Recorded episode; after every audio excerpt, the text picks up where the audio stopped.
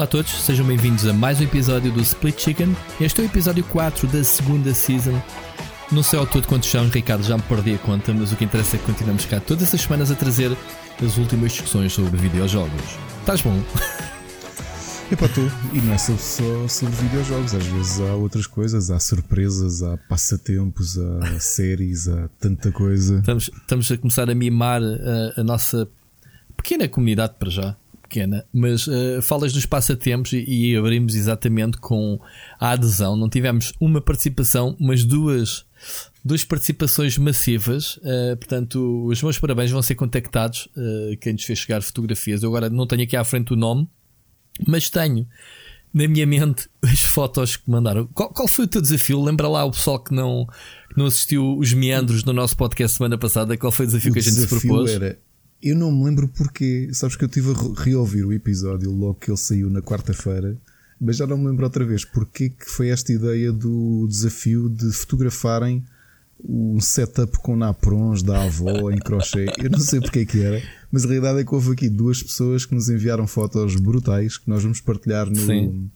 no artigo e no, no post do Facebook do, uhum. do, do, do, podcast. Uh, o primeiro foi o. Aliás, recebemos o David Branco Ribeiro enviou-nos enviou uma versão do Metal Gear Solid. Um, são jogos todos Metal Gear Solid que ele tem com uma não, Switch. E, e aquilo é o quê? É uma PS4, não é? Ou uma PS3. É uma PS3 e uma Switch tapadas com o Napron, mas depois tem um pormenor que o cão dele. É um cão. Também está tapado com o Napron o e depois à volta jogos de, de, de, de, Metal Gear. Portanto, diz Napron Camuflage. Muito bom. é logo ali o, Muito um bom. momento bonito. E depois no Twitter. Do Carlos, o... Carlos... Car Carlos Duarte. Exato. Uh, o Carlos Duarte esticou-se. Eu estive ao bocado a contar os naprons. Eram o quê? 17 ou 18? 17 Pai, não sei. naprons. 17 naprons. Pronto, todas as consolas da coleção dele, duas televisões, não sei se tem cães, mas tinha para lá umas cenas esquisitas que eu não consegui identificar, tipo box da TV Cabo, mais Sim. outra coisita qualquer. NES Mini, a NES Mini, tudo, tudo tapadinho com naprons. Muito bom, como mandam as regras. Portanto, se tivéssemos que dar a fotografia com mais naprons, ganhava de certeza. Mas a ideia era que todos mandassem fotos, nem que é. fosse um napron, portanto, habilitavam-se a ganhar jogos fantásticos que o Ricardo há de contactar Sim, e enviar. Vou, vou contactar-vos a ver que, que consoles é que vocês têm. Assim, à primeira vista, uh, a surpresa era oferecer jogos recentes de PS4, mas falo convosco em privado para. Um, Sim, para eu dizia logo assim: PS4 eu, ou não. eu tenho NES, manda-me um código de jogo de NES. Logo. Exato, exato. Olha, tu estás a falar de manda-me um jogo de NES, mas isto, isto pá, até posso fazer já aqui uma ponte para um dos temas que eu queria trazer. Um temas off ou tema. Ah, não. não, não, temas, temas, estão. Está aqui no guião. Tens que seguir o guião à, à, justa. A gente já falou sobre isso, Ricardo. É, temos exato, um guião. Exato. Eu estou a semana toda a escrever o guião, que é para o pessoal exato. pensar que não temos guião e tu já estás hoje a querer. Já estou a avacalhar. Estás a avacalhar, não podes. Então é assim, avacalhando aqui o guião do, do Rui. Uh, hoje é segunda-feira, não é? Estamos é. a gravar hoje é segunda-feira. Estamos a gravar na segunda-feira, sim. Ok. Ontem, o, o, Miguel Cruz, que acho que a comunidade, especialmente a comunidade retro e a comunidade dos, dos eventos conhece, não é? Uhum. Que é assim um, um, uma peça fulcral do. E, e, de backstage, não é? O Miguel tem-se mantido no backstage este tempo todo, mas uh, dá uns meses a esta parte finalmente aceitou um convite que durava anos de se juntar ao Rubber e tem escrito sobre retro e teve uma ideia ele disse-me só: Olha, escrevi um artigo de uma ideia de uma rubrica nova, vê lá se gostas. Que é uma rubrica que eu oh. hoje de manhã tive a editar. Chama-se Novidades Retro, o que parece um, Novidades um paradoxo. Retro. Yeah. Obrigas o rapaz a escrever para o Rubber e ele ainda te contribui com ideias para rubricas. Isso é que é, meu. É assim, é, é, assim, é. é assim. Um, novidades retro, parece uma coisa, parece um paradoxo, não é? Que então, mas se é retro, como é que é, como é que é novidades? O Miguel, e ainda há pouco me disse que falharam algumas, alguns lançamentos. Sim. O artigo que ele tem são dezenas de jogos retro lançados não só para plataformas atuais, mas para microcomputadores e consolas antigos que saíram em janeiro de 2020. Que continuam a sair, né? Há uma comunidade. Que continuam a sair. Yeah. Epá, nós estamos a, a, falar de uma série de jogos que saíram o mês passado para Commodore 64, uma série de jogos que saíram para Armstrad. Jesus okay. Christ É, e o Miguel fez esta recolha, epá, que durou. Aliás, só por curiosidade, saíram dois jogos novos de Mega Drive uh, o mês passado. Em que formato? Um tem que sair cartuchos ou, ou ROMs para o pessoal fazer download? Acho tem saído ROMs, tem saído em ROMs. Ok. Um, uma curiosidade foi logo ele abriu este artigo com isto, o Super Star Wars, que foi um protótipo do jogo, a conversão do jogo de SNS. Eh, okay. Que houve uma série de pessoas que conseguiram ter acesso ao protótipo, estiveram a alterá-lo e lançaram-no finalmente para Mega Drive. Tu disseste SMS? SMS? SN, SNS, SNES. A SNES, ah, ok, desculpa. Que mesmo chamar SMS? SMS? Não, isto foi que fui estúpido. Não, não, ok. Não, nada. Pronto, então. Um, epá, e eu estava aqui a ver quais é eram as plataformas mais engraçadas em que saíram, saíram jogos. Mas Os jogos estão jogáveis? Estão, estão jogáveis? O Miguel jogou? Experimentou? Sim, não, não acho que a maior parte deles ele jogou. Uhum. Aliás, eu acho que há muitos vídeos que aqui estão que são dele. Uh, okay. Correrem na, na Mister. Commodore 64 estão aqui três jogos, quatro jogos lançados o mês passado. Um jogo para Master System, que é um, uma modificação que fizeram do Alex Kidd em Miracle World, chama-se Voyage.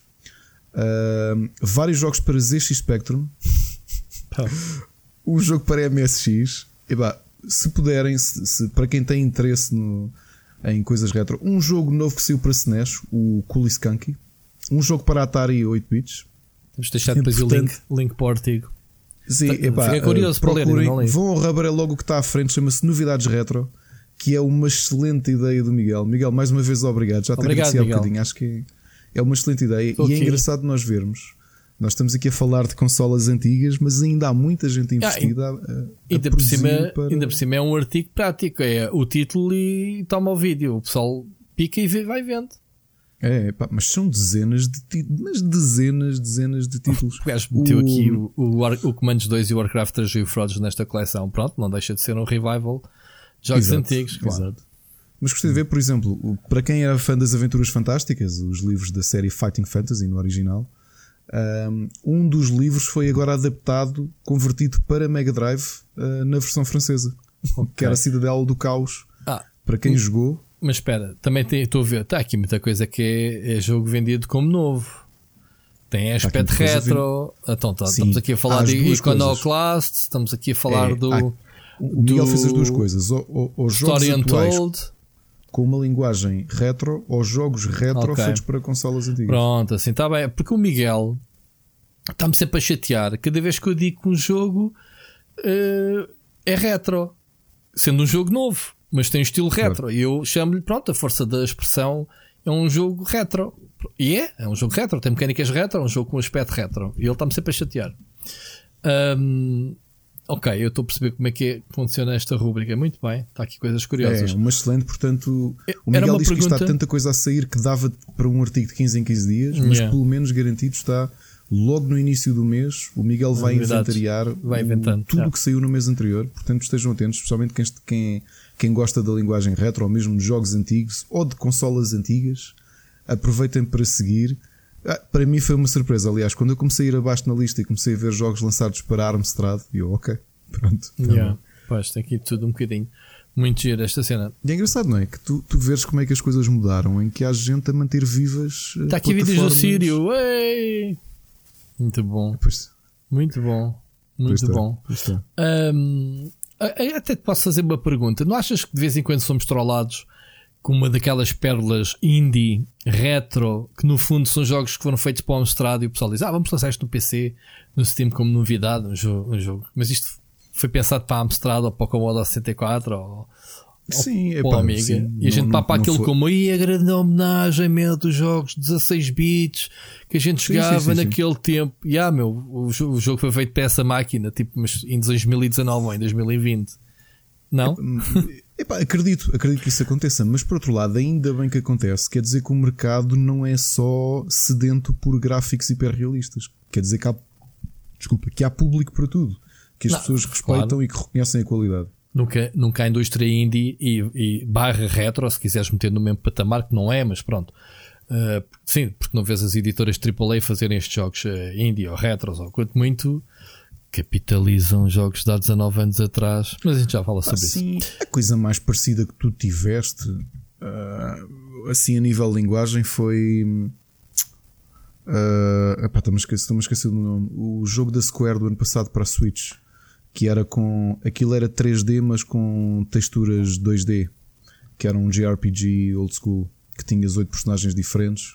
Sim, sim, o, sim. O, Octo, sim. o, o Octopath. Octopath Traveler. Sim. Yeah. Não, um... mas espera. A pergunta que tens que fazer era: este jogo tem este aspecto retro, mas este jogo correria no Amiga? Correria nessas máquinas ah, da altura? Não, não, Pronto. Não, não, não, então é uma homenagem. Aquilo Sim, que eu claro. digo é este jogo corria perfeitamente no Amiga porque foi criado por Amiga, mas estamos aqui a papá-lo no PC para não sermos parvos, porque está na moda. Nunca a indústria ah, esteve tão poderosa. Atenção, neste, sim, neste tu segmento. Notas isso, tu notas isso, às vezes sacas, eh, sacas, sacas com, com as devidas aspas, compras um jogo no Steam e instalas ou recebes para análise. Pá, e aquilo faz assim, instalado. E tu vês porquê? Pá, yeah, porque tem 10 tipo megas. 10 megas, uma, ou menos. Eu, eu, ou eu menos, sou um bocado preconceituoso com isso. Começo logo, epá, este jogo pesa tão pouco, deve ser de bela porcaria. Pá, o problema é que às vezes é mesmo uma porcaria. Já tenho aqui apanhado jogos. Pronto, já aconteceu, mas também já aconteceu o inverso. O inverso também. E sabes que é engraçado que isto não é só de agora. Eu, eu não sei se te contei em off. Pelo menos acho que aqui no programa não, não, não contei porque isto foi no dia a seguir à gravação, dois dias depois da gravação. A semana passada fui. Convidaram para ser júri de final de curso de uma escola do Eras. Uhum. Epá, primeiro fiquei muito surpreendido com a qualidade dos jogos. Já falaste aqui semana passada sobre isso. Falei nisso, não é? Falaste. Falei. Foi neste yeah. programa. Foi. Não, foi no outro programa que tu tens do outro canal da concorrência. Exato. Claro que foi aqui neste que falaste. Não, mas está a dizer, eh, eh, mesmo com esta linguagem retro, pá, Ou não, de 17 anos, se calhar contaste, contaste no jantar da. Desculpa, contaste, pois foi, contei, contaste no jantar em, que tivemos a semana isso. passada, no dia do Talent, que tinha Pronto, uma então, versão colecionadora. Um, ah, conta, conta. É que, um, que, que, é engraçado, que tu pensas que isto é só para malta mais velha que jogou na altura, mas uh, foi engraçado ver ali miúdos com 17 anos que, que abertamente querem fazer aquele estilo de jogos. Portanto, jogos de aventura 16 bits, top-down, tipo Zelda, um, Metroidvanias 16 bits, e a trabalharem muito bem. Portanto, isso quer dizer que esta linguagem vai, pá, vai ter ainda muito pano para mangas com muita malta que vai manter isto vivo. Epá, eu acho que o pessoal que quer começar a fazer jogos também olha para a simplicidade do antigamente como as bases, né? o BABA está ali. Tu vais, queres fazer um jogo de plataformas super moderno como, sei lá, uh, sei lá, um jogo moderno de plataformas 2D, diz-me lá, tu, o, aquele do, do, do, pessoal da. Aquele que analisei ainda há pouco tempo do, do, do morcego e da, do camaleão, como é que se chama? O Yokalele. O Yokalele é um é, lá, dos mais recentes jogos de plataformas, todo bonito, mas o Beaba está ali, está há 20 anos atrás dos jogos, a física, Sim, as mecânicas, é, uh, né? e então o pessoal olha para a simplicidade e tenta fazer a retroengineer, né? Tipo, como é que isto foi feito e vai buscar e acaba por, por se aperceber que são jogos bons. De claro. outra forma, se não fosse interessado em, em, em, estudar como se faz jogos, nunca se calhar muitos dos jovens não teriam contacto com esses jogos porque não se cruzam com eles agora. Um, mas posso dizer que aqui na lista está um jogo que é o Ultimate Racing 2D, que eu fiz a review, como tu sabes, e, e, foi um jogo que me transportou para, para toda uma era um, em que eu jogava All Terrain Racing, Overdrive, uh, Super Off-Road, Micro Machines, o Nitro. Yeah. Pá, e está aqui tudo. E o jogo é super simples. É, é, é um jogo pronto, que é top-down, como eu gostaria de ter mais. E, e pronto, este tipo de, de novidades, digamos assim, as novidades retro, uh, fazem todo o sentido. Pá, volta e meia, o, o Pedro do, do Pixel Thing tem pá, vídeos de reviews de jogos que eu perco-me a ver aquilo porque estou a curtir a nostalgia. Não pensas para jogar, atenção. Pá, não consigo muitos destes jogos, mais, digamos assim, mais que se colam mesmo. Uh, uma coisa é tu tens um, um estilo gráfico né, e design um, do, do antigamente, mas com a jogabilidade atual, porque as coisas evoluem e tu estás formatado não é? Estás formatado por uma forma de jogar uma jogabilidade que já calhar já não voltas atrás em muitos dos casos. Quem diz plataformas, atenção, diz todos os géneros. Pá. Não, não me metam, por exemplo, é, é, já dei esse exemplo várias vezes. O Resident Evil 1, Alone in the Dark, os primeiros, aqueles jogos de na altura foram inovadores, eh, altamente cinematográficos, mas de cenários uh, pré-renderizados, fixos. Quando fizeram o remake do Resident Evil 1, mantiveram isso tudo. É pá, desculpa, eu não consigo jogar isso. Fizeram um remake do 2, atualizaram-no para a atualidade e para mim foi muito bom porque mantiveram a essência do jogo, mas atual. Não, é um exemplo, assim, se calhar exagerado, mas há outros. Há outros exemplos. Vais ver agora o Final Fantasy VII, se calhar não papavas as mecânicas do original e agora o remake eles tiveram a preocupação de, de, atualizar os combates para aquilo que tu agora conheces, não é? Claro, claro. Pelo menos isso, além dos gráficos, com os óbvios gráficos. Mas pronto, olha, muito fixe. Uh, La Cidade é de Caos, estava aqui a ver. Citadel of Caos do, do Ian Livingstone e o Steve Jackson, não é? Aqueles livros de aventuras Exatamente. em jogo. Muito bom. Só não vou correr nenhum vídeo para não estragar aqui a nossa gravação. Mas olha, era um tema tás... que tinhas aqui metido para a frente, está fixe, para abrir o programa. Tá, e ainda por cima tens ali incluído uma coisa que tu queres trazer à discussão. Uh, porque tu falaste no remaster, que eu por acaso já comecei a jogar o remaster do Praetorians e do. E do que tal? Falámos disso a semana passada. Hum, gostaste? Uh, não Epá, tenho jogado mais o Praetorians do que o Comandos 2, porque foi, dos dois foi aquele que eu joguei menos. O Praetorians é o mais recente da, da Pyro, foi para o último jogo que eles fizeram, acho eu. Sim, sim, sim. Epá, ou melhor, antes do Comandos 3D, acho que foi esse, ou já foi depois, agora não tenho a certeza. E então? Tá? Gostas? Epá, o Praetorian sim, estou, estou, estou a gostar bastante. Uh, o Comandos 2 experimentei-o, mas ainda estava um bocado. Estava um bocado para uma coisa tão parva. Comecei a jogar e não consegui identificar qual do, do, daqueles era o meu personagem, então cliquei e morri logo. Porque aparecia à frente dos soldados. E desinstalaste logo o jogo? Tipo... Não, não desinstalei. Hei de o jogar a seguir, mas já sei que este problema todo que a malta está. Pá, provavelmente vou falar sobre isso. Ok. Que um, o facto de terem censurado o jogo, a própria. A própria um, Quem é que censurou? Calypso ter censurado o jogo, que já não tem suásticas nem nada. Ah, que estupidez. Então, Eles mudaram os símbolos todos dentro do jogo. Isso é um período histórico, meu. É o que menos era sobre a Segunda é um Guerra Mundial. Mas o argumento que vem é que, que vem dizerem que em alguns países é ilegal ter uh, suásticas dentro do jogo. Mas, uh... Em alguns países, quanto muito era a Alemanha, que, não, que baniu isso tudo, mas tirando, é, tirando extremo, a Alemanha. Em Portugal também é proibido. Não, como força de expressão artística não é. Tu não podes. Uh Tu não podes andar. Mas isso na Alemanha uh, também quer dizer também. A usar suástica na rua, mas espera lá, tu estás a. Ninguém te impede claro. de teres um livro do Hitler na mão em que tu estejas a lê-lo, não é? Claro. Coisas diferentes. Não. Cá em Portugal também, se tu fores com uma, uma suástica para a rua, podes ser preso. Ah, então, mas eu estou a falar em Portugal. Estou a falar Exato. em Portugal. Só que eu acho que eles foram aqui demasiado extremos. Mas se eu te mandar para a tua terra, vou preso ou não?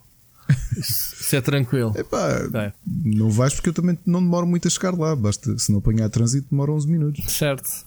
É rápido. Uh, é rápido. é, mas é curioso como é que eu até acho que, que é mau. Este, este branqueamento do, do passado é mau porque tu precisas dizer, falar das coisas como elas são. Tu tens, tu tens grandes filmes sobre o nazismo. Olha, tens um filme alemão que, que já que serviu de meme aos pontapés que é o Der Untergang, o A Queda, que tem aquela célebre cena do Hitler no bunker a falar. Bom, tenho para ali esse filme, é? sim. Que é um filme genial. Epá, tu não trocas aqui, não trocas, aquilo são suásticas e mais nada, e tens de lembrar o mal que aquilo foi.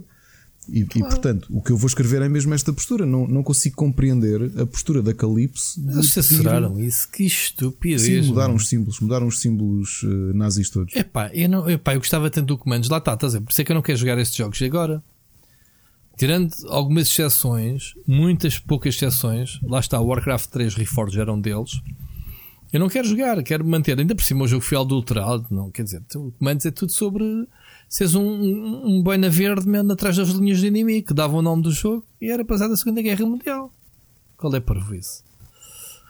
Enfim, o que adiante. Eles dizem é que, o que eles dizem, que a Lipse diz que uh, não quer encorajar o racismo porque a lei continua Man, muito apertada que, e que não permitem suásticas eles, no, no... Eles têm que lançar o jogo, não fazer alarido e agora está a fazer o efeito contrário, porque as pessoas é. vão falar Exato. exatamente da ausência e ainda está a meter mais no spotlight. O que eles estão aqui a dizer é que uh, eles são um publisher alemão e que aos olhos claro, deles. Claro. Uh, Mas a Alemanha tem restrições completamente idiotas. Seja, a gente estava pano para mangas. Se quiseres falar em restrições na Alemanha, lembro que o Carmageddon tu não podias atropelar pessoas, então foram substituídas por zombies. O sangue não podia ser vermelho, tinha que ser verde. Pronto, estás a epá, diz-me uma coisa: não era mais fácil simplesmente lançarem o jogo e, se for preciso, por uma. Epá, darem-te a opção de clicares e, e jogares a versão censurada? Porque não? Tu tens jogos não, em que O problema não é as pessoas ficarem ofendidas, o problema é os governos e, as autoridades que regulam essa porcaria toda. Esses é que é são os ofendidinhos. É um objeto, isto é um objeto cultural. A claro. resposta é simples. Tu não vais pedir ao pianista para a malta que anda a persegui-lo no filme claro. de não terem suásticas Pronto, e depois a Calypso diz assim: Ah, se a gente não fizer isso, não vendemos na Alemanha.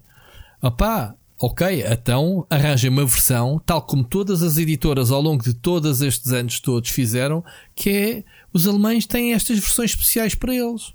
Sem suásticas e, e sem sangue vermelho e sem afins. Isto é verdade, há muita censura na Alemanha muita censura na Alemanha mesmo, coisas que as pessoas nem se lembram. Podemos um dia, se calhar, mais a fundo, trazer para aqui exemplos práticos. Eu estou a dar alguns exemplos, lembra-me deste do Carmageddon. Mas eles, jogos violentos, cuidado. Em termos de, do PEG e não sei o quê, elevado por tudo e por nada. Sei lá. Percebes? Mas, não sei, mas realmente é como tu dizes: o fato de terem feito isto pôs mais holofotes do claro. que simplesmente amigos. Isto claro. é um remaster de um jogo de 2000, claro, não é? meu, porque é assim. Está aqui, pá, jogo, jogas. Exato, e... jogas. Quem jogou, conheceu, uh, fez o, a sua.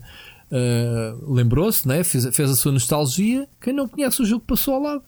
Ah. Isto para mim e por favor, se discordarem do que estamos a dizer, eh, comentem ou enviem Não há como discordar. Acho, acho estúpido. Epá, isto para mim está no mesmo patamar de tu teres manuais escolares em que fazes Photoshop ao Hitler e ao Himmel e ao. Epá, ao eu nem quero. Que é nem, eu nem, nem sequer estou para ver a censura sobre este filme do Jojo que saiu que, que, que o gajo basicamente tem o amigo imaginário que é o Hitler. Que é o Hitler, sim, sim. Portanto, esse filme na Alemanha, Jesus, deve ser Epá, quem? Tu tens o... um filme alemão genial no Netflix, não sei se viste, Foi, saiu logo no início do Netflix chegar a Portugal, em que o Hitler aparece nos dias de hoje, porque ele teve, sei lá, em criogenia ou uma coisa qualquer, e então hum. torna-se uma espécie de influencer do YouTube. Nunca viste esse filme? Não. Epá, é irónico, porque aquilo que tu sentes é como é que o Hitler chegava à fama nos dias de hoje. Um, ok, é mas usando Desculpa, o YouTube. Agora... Mas usando o YouTube. Usando o YouTube. Ou as redes sociais. Oh my god. Look Who's Back, é como se chama o filme. Está no Netflix. É um grande filme, ok? É, é uma comédia. Isso é uma paródia? Parva? Não. É. é. Não, é, não é muito parva. Faz-te mais pensar sobre as coisas do que ou seja, como é que, como é que, era, como é que o Hitler safava no, na realidade contemporânea? E safava-se? Então ele safa-se, porque depois há pessoas tipo, epá, este gajo parece mesmo o Hitler, deixa filmá-lo. Então começa a tornar-se viral. E, ah, mas e o pronto. pessoal, este gajo aparece agora, aparece é agora, mas não se perde o conhecimento dele no passado. Ah, está tá bem que ele ficou congelado, como tu dizes. Sim. Já percebi. Ah, o gajo já é, o, já é um ícone, digamos assim, já, toda, já, já leva já leva com aquela vantagem toda a gente o conhece logo no primeiro é, vídeo. Então, aqui a questão que, que acontece é que um, neste filme, o Lucas Beck, as pessoas pensam que ele é um personagem e um ele torna-se um comediante uh, e, e, e, começa uma carreira na televisão e no YouTube. O filme é alemão? Que ele é, um, é um personagem. É alemão o filme. Ainda por cima. Enfim. Epá, e é um excelente filme. Uh, dá para rir, mas depois também pensas: epá, espera lá que isto 70 anos depois as pessoas esqueceram muita coisa, porque depois já acham piada ao Hitler, já não pensam naquilo como. Sim, as ideias dele eh, são patéticas nos dias que correm, não é? Pois. Que ele ainda tem essas ideias, só que as pessoas tipo. Olha mesmo. Yeah. Olha e mesmo. pronto, agora se houvesse uma sequela, o André Ventura poderia entrar também lá no programa. Não se diz nomes aqui. Manda-se para lá. não. Manda-se para lá. da Joacina aqui. Ah, mas, mas a gente tem que perder a sábia de dizer nomes de pessoas que queremos mandar bitites. É as pessoas ou que ouvirem, se ouvirem nosso podcast, que enfiem carapuça se tiverem que enfiar. Muito mais inteligente. Não te esqueças de tagar agora a Aventura, para ele saber que a gente exato, falou exato. nele. Temos de fazer isso. Temos fazer isso. isso. Muito bem, muito bem. Olha, vamos passar, um, vamos passar já à mensagem. Hoje temos mensagens do ouvinte. Muito obrigado. Duas pessoas. Temos o, o Tiago Vicente e o José Machado nos enviaram mensagens. Já estava com saudades de ouvir malta uh, a mandar para cá temas. Pessoal, aproveito antes disso para pedir na descrição Se não souberem, perguntem nas redes sociais como é que se envia mensagens. Há pessoal que utiliza a ferramenta do Anchor, que eu acho que é mais simples, mas é, é, é, é Hitler, é, é, um ditador, é, tem um minuto máximo, mas podem mandar uma segunda, uma terceira, se não, não conseguirem, que eu depois faço magia. Mas se quiserem mandar gravar e mandarem, sei lá, em fecheiro comprimido nas redes sociais, também, ou por mail, pá, Perguntem-nos, querem mandar-me mensagem áudio, como é que eu faço? E a gente responde e a gente ajuda. O que interessa é ouvirmos aqui pessoas, porque este podcast, desde o início, é para ser dividido com quem nos ouve. Pronto, e temos então o Tiago Vicente. Uh, vamos ouvir, Ricardo, uh, a mensagem. Só, só, antes que me esqueça, hum. agradecer a, a. A semana passada vocês tiveram uma surpresa no final do episódio. Quem? Tivemos? Que foi, Quem? Que tivemos, que foi a versão, a minha versão do. Ah. Um take, aquilo foi sem cortes, não, não está perfeito, mas foi um take do Tossa Coin e o Witcher, respondendo a uma promessa da minha, da minha afilhada. E queria agradecer à, à minha amiga e professora de canto que esteve a tocar guitarra nessa música, a Cris. Portanto, não se diz nomes, era a tua professora de canto e ela depois se quisasse. Tagava-se. Agora vais ter que atagar, pronto, não esqueces. Não temos de dizer nomes de ninguém. Nem, estou, não, estou a brincar. Estou a ser ditador, man. Não percebeste a minha ironia. Meu Deus. Daqui a bocado vamos falar. Bem, há aquele criador japonês que lançou aquele Kickstarter certo. do, pronto, do e, jogo. e aquela editora uh, americana muito grande que fez a geneira. Vamos lá, vamos lá, vamos lá ver. Mas pronto, vamos lá ver aquele rapaz que nos costuma mandar muitas mensagens e que é um porreiraço. Já há um tempo que não nos mandava e voltou-nos a ouvir hoje. Pareceu-te bem assim? Sim. não. Não. liability. Não. Tiago Vicente, bora lá. Olá, Ricardo e Rui. Aqui é o host no oficial do canal. Olha, queria saber a opinião deste assunto. O Warcraft 3 Reforged, se joga há pouco tempo, está a dar ciclo na net a dizer que é um jogo mais negativizado da história do Metacritic, visto que possui uma nota de 0,5 de 10. Muitas pessoas estão a relatar que têm muitos problemas, como gráficos ruins, promessa de cenas cinematográficas novas e também baniu muitos mapas e muitos modos de jogo. Gostava de saber a opinião sobre este jogo, se já jogaram, o que é que acharam deste jogo. Ah, e uma nota no final. Já viram um anúncio do canal do YouTube da Netflix sobre o reclame para promover a segunda temporada Sex Education? Acham que foi uma estratégia de alguém Barreiros? Abraços e bom ano. Ganda Tiago Vicente, já tínhamos saudades. Deixa-me só dizer-te, e, e, se calhar começando pelo fim, sim, a Netflix é genial. Quem segue o Twitter e quem é a pessoa que eu sei que é de sexo feminino, porque se assume como uma pessoa, o Netflix é uma pessoa, ou seja, fala da primeira pessoa, o que é espetacular, porque as empresas normalmente grandes não se dão a esse luxo. E aquilo interage com as pessoas como se fosse um utilizador, portanto, com, com chalaças, com bocas, com com piadas, sei lá, é muito divertido. Portanto, fica já aqui um abraço para a gestora de, de conta da, das redes sociais, digamos assim, da Netflix, em especial do Twitter, que é onde eu, onde eu sigo. Não sei se tiveste a oportunidade, Ricardo, de, de, de, de seguir. É uma delícia a forma como não ela interage. Vi o vídeo só, mas não sigo o Twitter deles. Em, em relação ao vídeo, é, é, é, conseguiu o objetivo, é espetacular, conseguiu fazer eh, meter eh, uma das pessoas que mais canta sobre sexo em Portugal, apesar de não assumir a palavra sexo. Neste momento, ele fez a música em especial para, para a série ou para este anúncio, uh, em que ele é muito mais. Uh, como é que se diz? Ele, ele é sempre subtil, mas nunca havias de facto. Ouviste a música, Ricardo? Ouvi, ouvi, e ele neste não tem problemas em dizer bora lá aqui receber uma lição de. Pronto, é sobre o que é a série. Eu nunca vi a série, portanto nem sequer posso comparar, mas consigo perceber o tema da série, pelo que o Ricardo também já aqui falou. Tu que viste a série, eh, provavelmente tens mais a dizer sobre isso. Eu acho genial, meteu toda a gente a fazer retweet. Uh, eu fiquei com vontade de ver a série que ainda não vi, um bocadinho impulsionado pelo, pelo bom tom. Vale mesmo não a é? pena. Não é? E, e mesmo pá, os outdoors estão muito bons e eu sei que lá fora fizeram o, o, a promoção que foi feita ao Sex Education. Pá, E primeiro, eu não estava à espera que uma série como a Sex Education tivesse a publicidade que teve. Já tínhamos falado aqui nas ruas, outdoors, uhum. com trocadilhos e, e é engraçado como é que a Netflix se apostar, uh, porque o orçamento, quer dizer, não, não é ilimitado, não é? Uhum. E a campanha que fizeram foi à volta do Sex Education. Epá, e muito bem, porque. Porque é uma grande série. Epá, e vê. a série. Tem que ver. Uh, Tem que vê, ir para a minha aconselho mesmo, mesmo, mesmo a ver.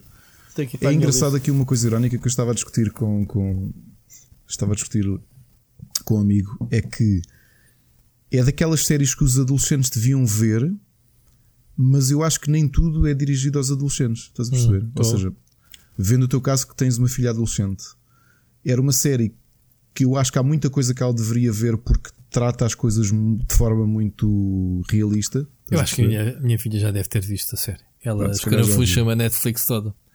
Pá, Ou seja, já há ali muito tema que, que, que, que é importante ver. Por outro lado, ah, eu acho também é muito dirigido a, aos mais velhos, aos pais. E tem esse condão. E está muito bem escrita. É mesmo, mesmo divertida a série. Ou seja, eh, eh, fazendo-nos relembrar que a gente também já fomos adolescentes, não é? E que estamos a passar por o que eles passam. Digamos assim. Sim, epá, porque vendo séries de adolescentes, eu acho que as séries. Que não- eu acho que Sex Education é uma série com adolescentes, não quer dizer que seja uma série só para adolescentes. Uhum. Pá, porque tu tens séries muito assim. Tiveste o Beverly Hills, tiveste o Jatco, tiveste uma série de coisas. Tive- Isto- tens, esta, tens esta agora daquela do, do 10 Reasons Why, ou 30, 30 Reasons Why, que é Exato. a série muito pesada, de longe, é, de adultos, é com adolescentes para adultos. Aquilo é uma série Exato, super exato. pesada, não é?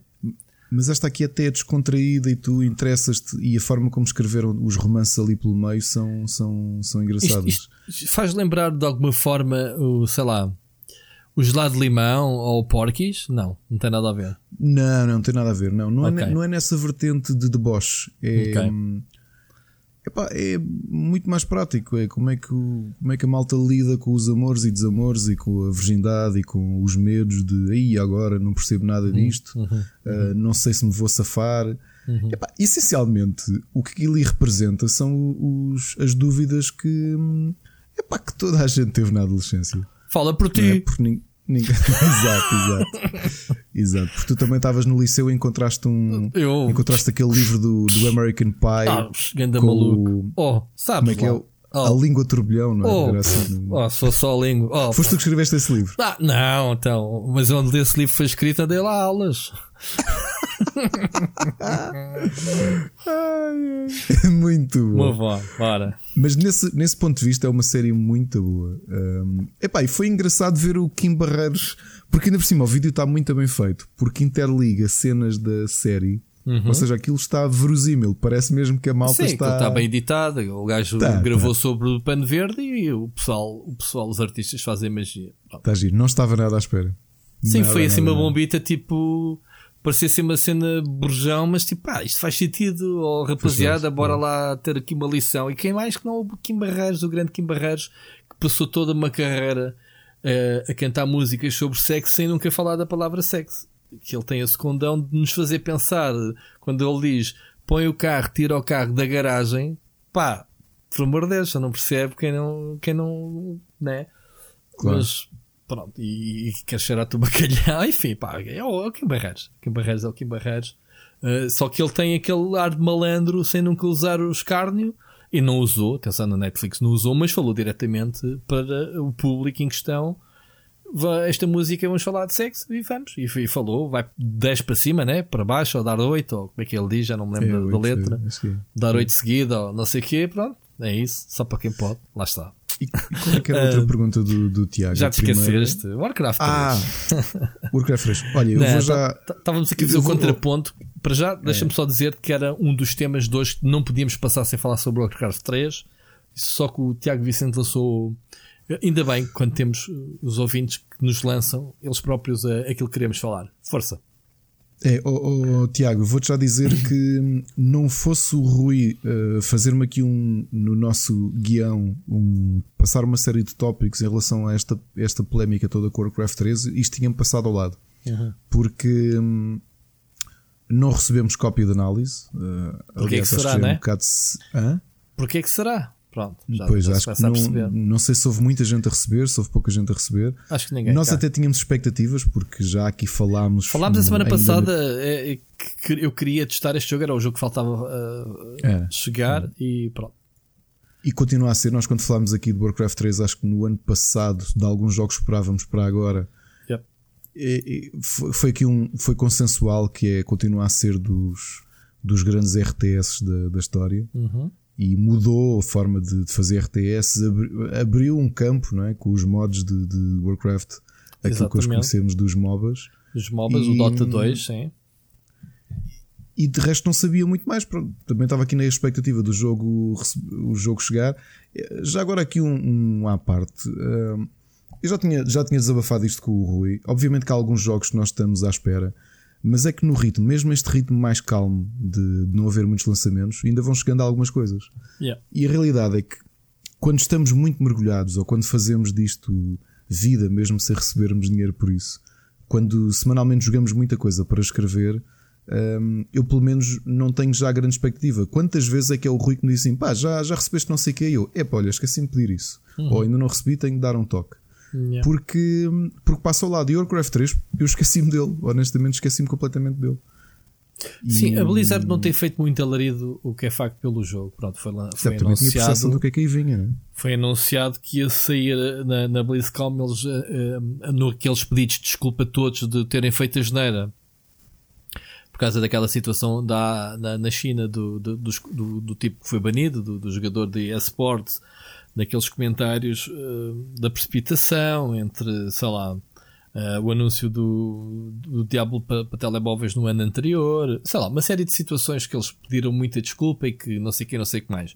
Pronto, e depois bombardearam, nós tivemos aqui a oportunidade de discutir isso, no, de falarmos sobre isso no, no, num dos episódios do podcast uh, relativos à BlizzCon, e o Warcraft 3 foi uh, reforged, que neste momento chama-se um, Warcraft 3, um, como é que se diz? Refund.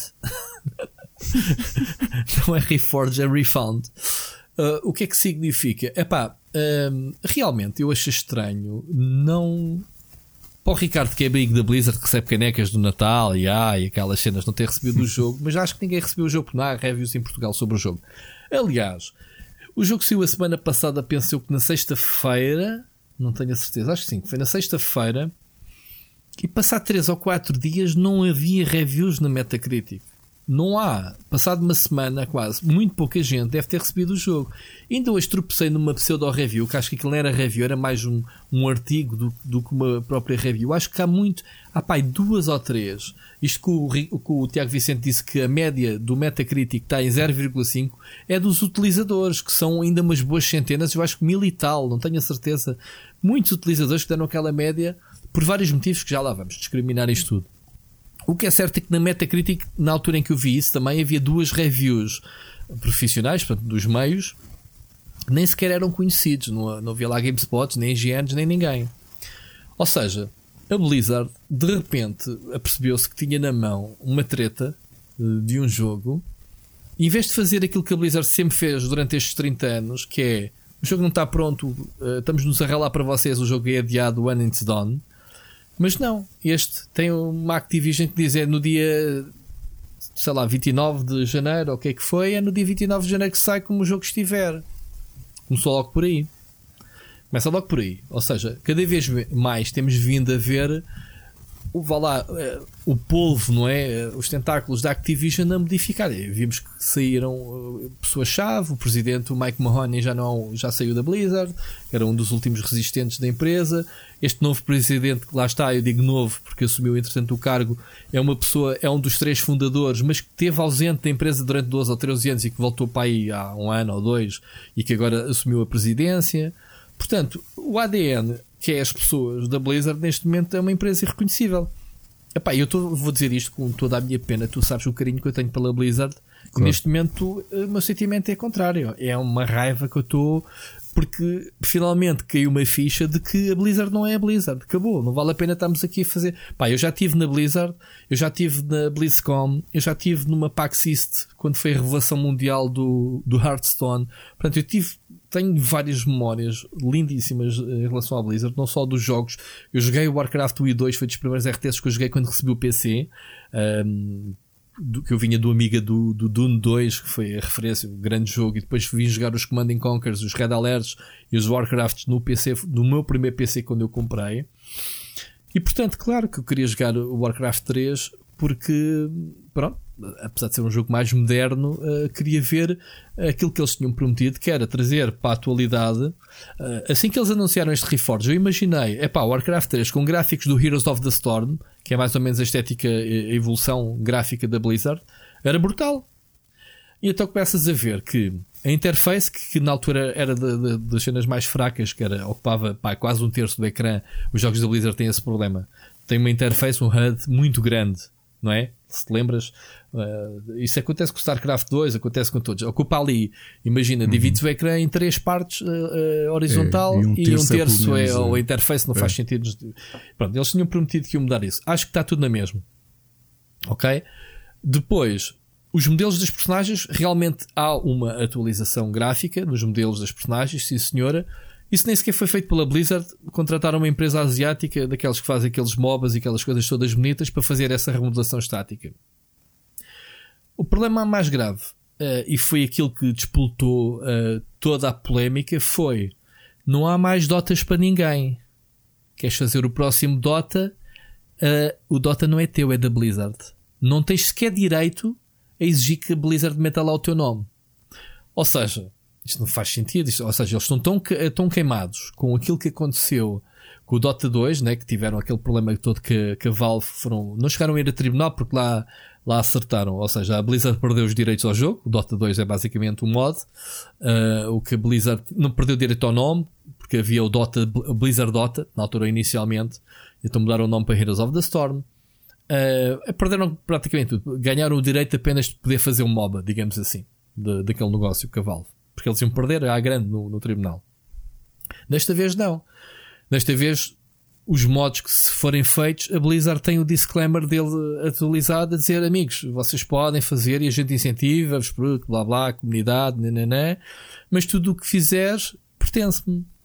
Escusas de vir sequer amanhã dizer que inventaste o próximo Dota, não é?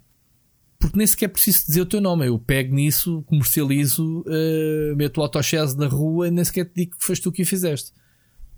O que é que isso faz lembrar? Epá, eu não sei se eles conseguem ir assim tão longe quanto isso. Não conseguem, mas foi o que foi feito. É o que causa polémica, se fores ler, é exatamente isto que aconteceu. É ridículo demais para, para a gente acreditar. Ok? Pois claro, não enviaram um jogo para review logo aí.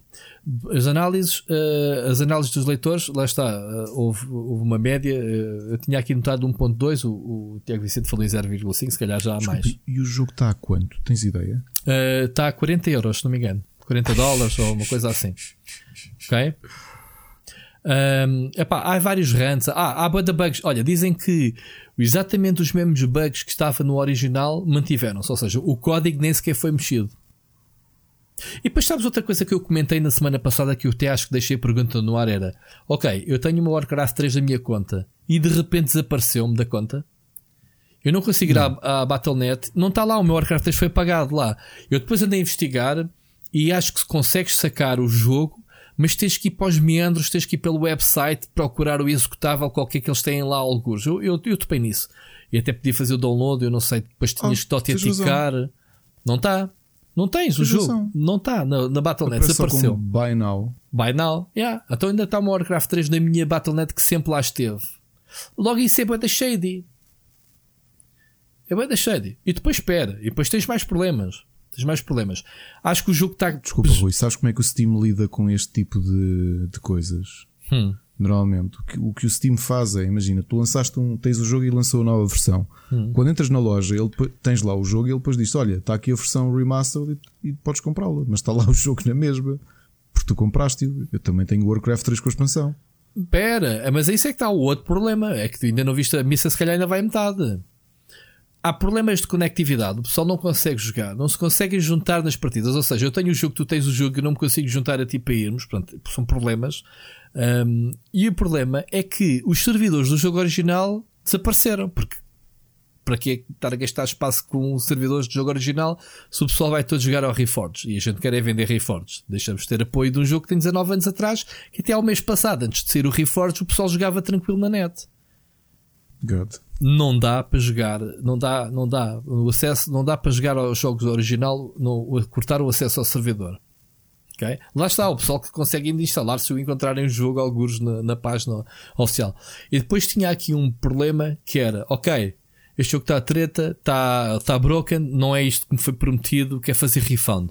Epá, e tanto que eu tinha lido, o pessoal perdia-se em formulários atrás de formulários, muito shadies, muita. Pá, tu desistias a meio, tipo, pá, estou-me a lá para os 30 dólares, fiquem lá com a porcaria do dinheiro e, e pronto, lá se vai um bocado a reputação. Mas depois, mesmo antes de começarmos a gravar este podcast, um, estávamos ainda a falar sobre o alinhamento e a, o IGN Portugal colocou aqui uma notícia. Um grande abraço, André. Uh, a Blizzard reembolsa jogadores insatisfeitos com Warcraft 3 Reforged. Portanto, aqui vamos um dos pontos negativos que era o, o refund, pelos vistos, uh, eles olharam, obviamente, uh, olharam para a crítica e fizeram damage control com, com, com, a cena. Ou seja, tu agora tens, tens um sistema que chegas lá, pedes o reembolso de aceitação automática nem precisa de ir. nem, precisa de, nem precisas de lá com inquéritos, nem, nem tens que justificar por que razão queres devolver o jogo e, e, e receberes o reembolso Portanto, yeah, acho que isso já foi, pelo menos, já foi já foi corrigido, que é o refund. É uma vergonha. Isto Bolas, é um, tu, tu, vês a postura da Activision com a Blizzard e, e começas a pensar como é que todas as histórias cyberpunk têm razões de combateres as mega corporações. Yeah, yeah. Porque isto é tudo.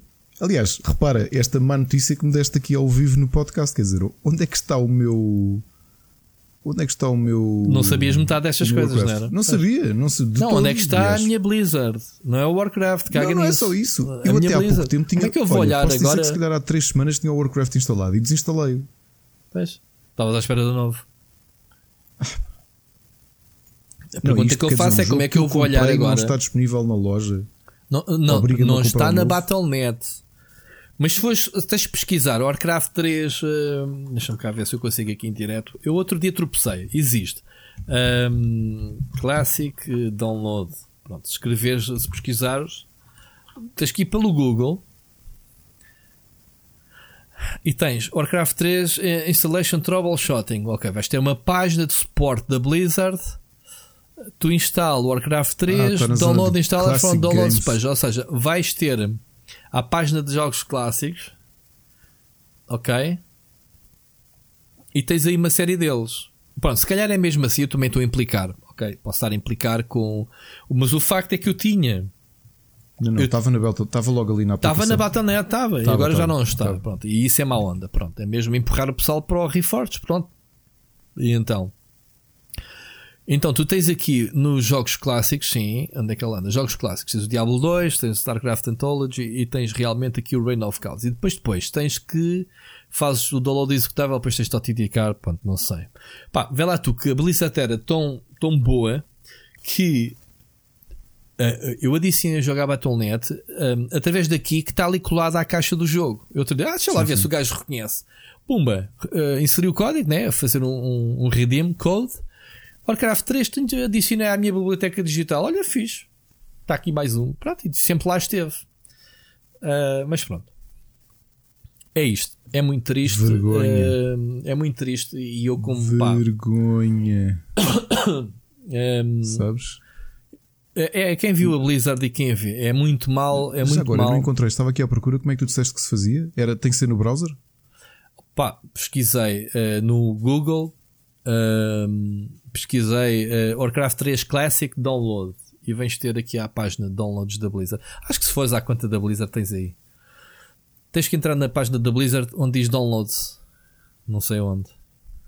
Jogos. Okay. Ah, sim. Tens a tab jogos e depois tens os jogos principais. E cá em baixo tens mais jogos, aplicativo e downloads. Carregas em downloads e vais ter a página onde está o jogo. Pronto, tens que ir dar umas voltas. Jogos clássicos. Ah, é verdade. É, sim, senhor. Está aqui embaixo da Frozen sim, Throne. É sim, verdade. Sim, está aí ao pé do Diablo 2 e afins. Bom, seja como for, não é todos os problemas fossem este não encontramos o clássico que está na Battle.net ou não. Bem, isto é uma lista muito grande de problemas, de calinadas. Estou ansioso. Estou ansioso para ver o que é que a Blizzard vai. Ou seja, e tu quando tu te deparas, quando tu te deparas com estes problemas e tens assim, e, te, e pedes o jogo, pá, não tenho problemas nenhums, pedi o jogo a EcoPlay. Nuno, um, o jogo, ele não só se dizem nomes, não se dizem nomes, não podemos dizer nomes, não, não interessa. Um, uh, não te preocupes. Um, quando eu lhe pedi o jogo, a, a lista de, dos meios foi enviada para a Blizzard. Pronto, o que é normal, a Blizzard manda as coisas diretamente, uh, manda tudo, seja físico ou, ou por códex. Ainda aqui há umas semanas estavam a enviar o, o, a expansão do Hearthstone que eu não, não quis, porque não tenho acompanhado, não, não pedi. Mas pronto, pensei que era o processo normal. Agora tu perguntas uma semana e tal depois do jogo sair, perante o teu pedido, dizer ah, isso está do lado da Blizzard, tudo muito bem. Tens com estes problemas todos, tu achas que a Blizzard te vai mandar o jogo para avaliar? Não está aqui justificado porque é que eles não, não. mandaram jogos para ninguém. Claro, Quem diz eu claro. tudo, isto todos os meios. Eu não vi nenhuma review em Portugal tinham, e, tinham, e sim, muito tinham, poucas. Tinham percepção do que é que tinham em mãos. Pronto, mas agora assim, nem sequer tem o marketing de borla, porque ao fim e ao cabo o que a gente faz, né, sobretudo uma empresa como a Blizzard, que era todas as reviews para eles são marketing eh, e é o ego do Metacritic 90 para cima, que é o que eles estão habituados a vender eh, milhões de cópias por cada jogo. Este Warcraft 3 tiros o tiro pela culatra, que é ok, venderam se calhar aos papalvos, que somos nós, fãs, uh, os jogos venderam, agora estão a fazer o refund, portanto, easy come, easy go, como se costuma dizer, e a reputação deles voou mais, um, mais uma machadada. É muito triste. Portanto, Tiago Vicente, espero que estejas convencido que a nossa resposta à tua pergunta, que não é por coincidência, era um dos temas que tinha aqui bem no nosso guião, muito triste, muito triste mesmo, muito genuinamente triste, porque quem me ouve falar mal da Blizzard é porque. E não é falar mal, atenção, é apresentar factos, porque falar mal é quando tu falas mal e não tens argumentos. Perante todas estas situações uh, que eu andei à pesca, vi rants, vi pá, o Angry Joe a falar sobre, sobre esta cena de uma forma até bem mais calma que o que ele é habitual, sem show-off, para a gente perceber que ele estava mesmo sério, triste sobre a situação. Esta de cortar. Desculpa. De cortarem. Um, de cortarem o acesso aos mods em relação a, aos créditos, não é? Problemas nos servidores, a impossibilidade de jogar com amigos, partidas uh, custom, ok? Os bugs do original, bugs remasterizados, não é? Basicamente. Quando aquilo que a Blizzard sabe fazer bem, que é as animações, mandou fazer uma empresa externa. Já nem sequer. E pá, ainda me lembro. Ainda me lembro deles cancelarem o, o StarCraft. Uh, como é que se chamava aquilo? O StarCraft. Um... Qual? Uh, o StarCraft da ação. O. Ah, o qual? Aquele que foi cancelado? Sim, o que foi cancelado. O Ghost. O Ghost porque estava a ser feito por uma empresa externa e eles disseram: é pá, o jogo estava longe dos padrões atuais. Se fosse agora, já, já ia uma trilogia da qualidade. Percebes? Dividia o Ghost em três partes. Em três partes. Está bem, mas isso, lá está, a discussão do StarCraft 2. Ok, eu ainda consigo compreender a razão. O jogo é gigante. Pronto. Come at me, bro. Come at Pronto. Lembro-me da, da, da aventura point and click do Warcraft ter sido cancelado depois de ter sido anunciado e, e com screenshots e, e, até nos booklets que eu tenho ali do, dos jogos antigos da Blizzard, do Diablo 2 tenho ali. Um, olha, olha, hoje em dia um jogo como o Titan ser cancelado, achas que era cancelado? É assim como está, é assim, porque uh, a Blizzard cancelou o Titan, um jogo, um MMO que era suposto ser o sucessor do Warcraft, do World of Warcraft, em termos de, de aposta no MMO ser o Project Titan, ser cancelado, passado não sei quantos anos em produção, que Blizzard olhou para dentro e disse: Ok, vamos cancelar o jogo, mas vamos, uh, vamos reaproveitá-lo e vamos redirecioná-lo. E nasceu o. Nasceu agora o. Epá, eu estou com, as minhas falhas de memórias. O mais recente jogo deles. O Shooter. Estás a... Quem? Quem? o FPS. O que é? Estás a dizer a EA? Não, é, estou a falar da Blizzard ter cancelado o Project Titan e deu origem ao. Ah, Overwatch. Ao Overwatch, é pá, desculpa lá, estou com brancas. Uh, o Overwatch é, o, é a Phoenix de, do Project Titan, sabes disso? Uhum, o, sim, sim, o, o nasceu do, do, o mesmo produtor. De... Sim, foi cancelado e daí nasceu o, o jogo. Nunca joguei Overwatch, sabias? Tenho o um jogo e nunca joguei. A sério, é bastante bom. Yeah.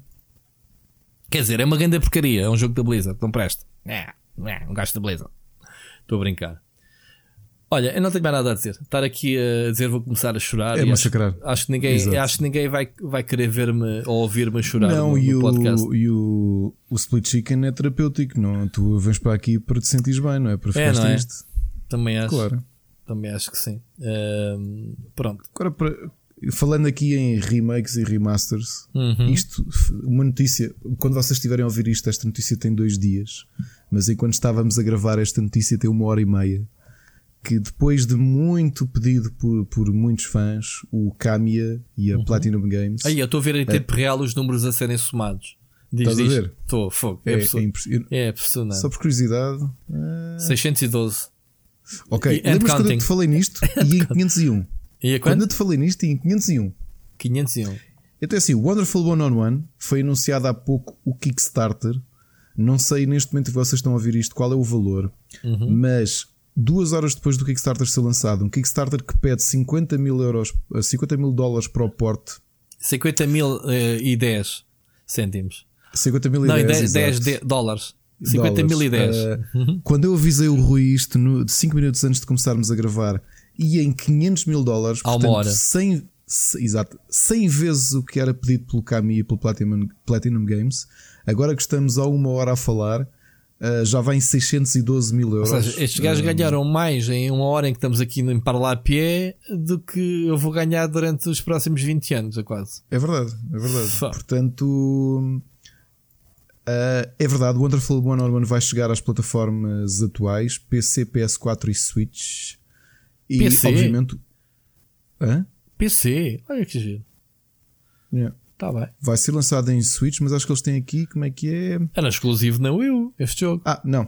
Ah, essencialmente era o objetivo era aos 250 mil dólares chegava ao Steam, aos, aos 500 mil chegava às PS4 Ah, tem metas. Ok. e agora está com um milhão, um milhão e introduzem o Time Attack, um milhão e meio introduzem Lucas First Mission, a brand new 2D side-scrolling adventure starring a young hero. Oh my god. Portanto, ainda vão criar ali o. Uma- um mini Claro que jogo. vão chegar a um milhão e meio. Faltam 31 dias e já vai em 615 Portanto, mil. os gajos 500 paus já têm versões garantidas para a Switch, para o PC e para a PS4. Muito bem. Exatamente. Até Xbox One, não? Coitadinhos. Então, Há, há aqui vários tiers. Aviso aqui um tier engraçado que é, que é bastante caro, que custa. onde está? Ele, ele acaba, ele Custa- corta-me aqui no um- 1.5 milhões. Não, não, estou a falar aqui embaixo da direita onde estão os pledges, ou seja, o Ah, valor ok. que tu podes dar. Ok. Tens aqui um tier que é acima de mil euros em que vocês podem ser bloqueados no Twitter pelo Kamiya. Ah, isso é, acho que é, é um, é, um- é uma cena.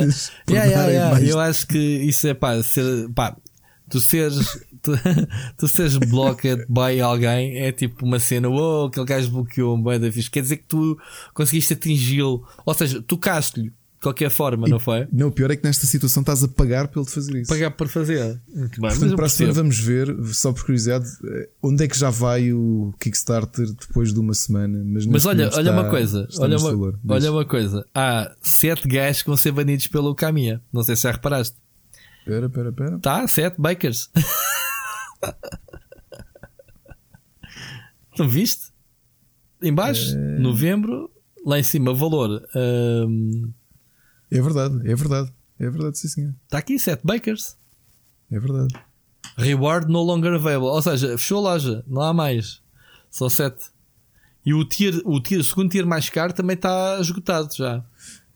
Epá, sim, são aquelas situações. Aliás, E o terceiro que o mais, caro, faltam sete. Portanto, Ricardo, despacha-te.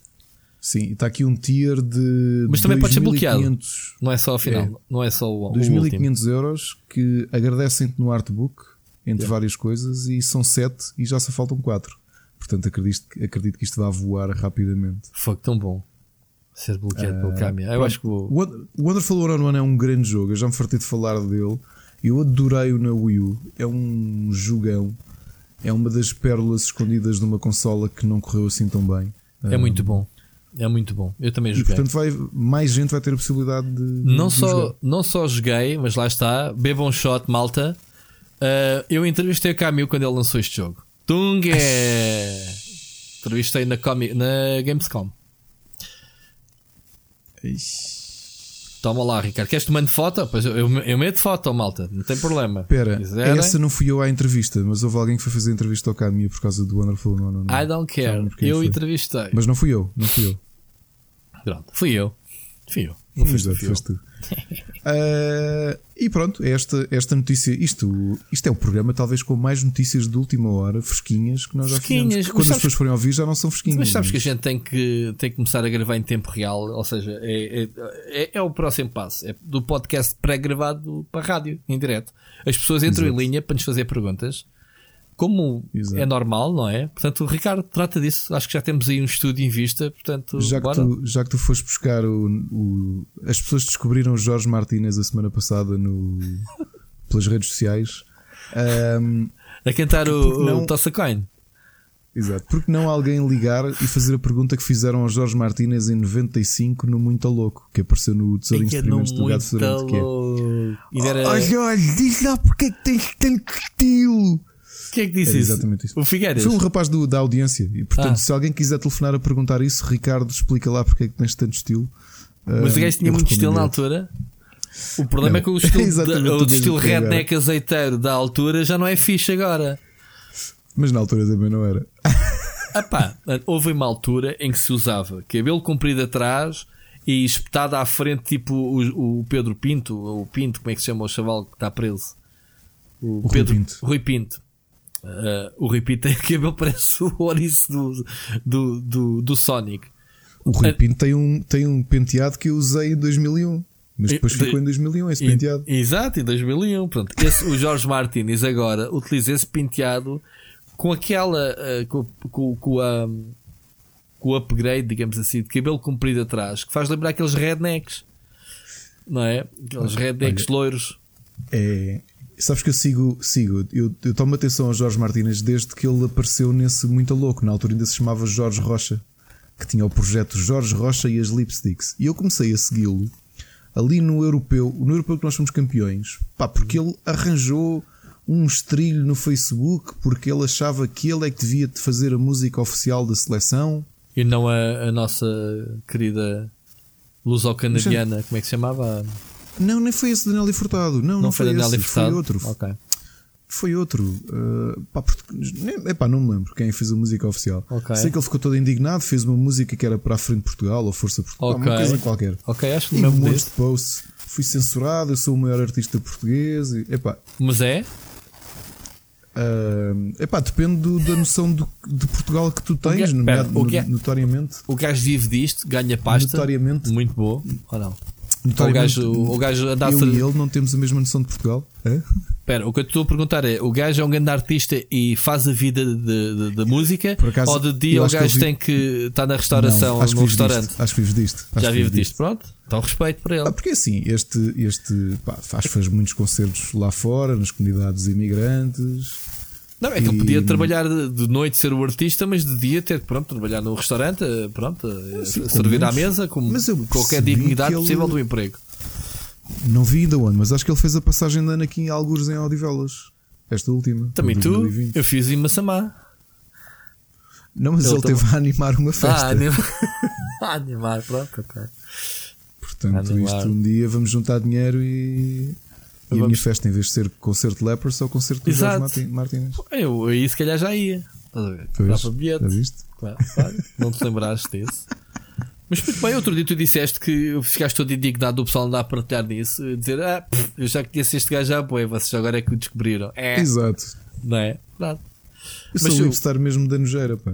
Mas eu gostei muito do, da música do- da, da última dele, o, o Coin Silêncio. do Witcher. É muito fixe. muito bom. Pronto, quem não, quem não ouviu, vá ver, que o gajo canta bem. o gajo canta muito bem, por acaso. Eu gostei, pelo menos. É Enfim, bom, vamos lá, adiante. bom. Adiante. Malta, se, se não apanharem às vezes estas coisas, nas redes sociais servem para isso. Servem para a gente eh, explicar a- algumas piadas secas do Ricardo. destes risos que ele. Pronto.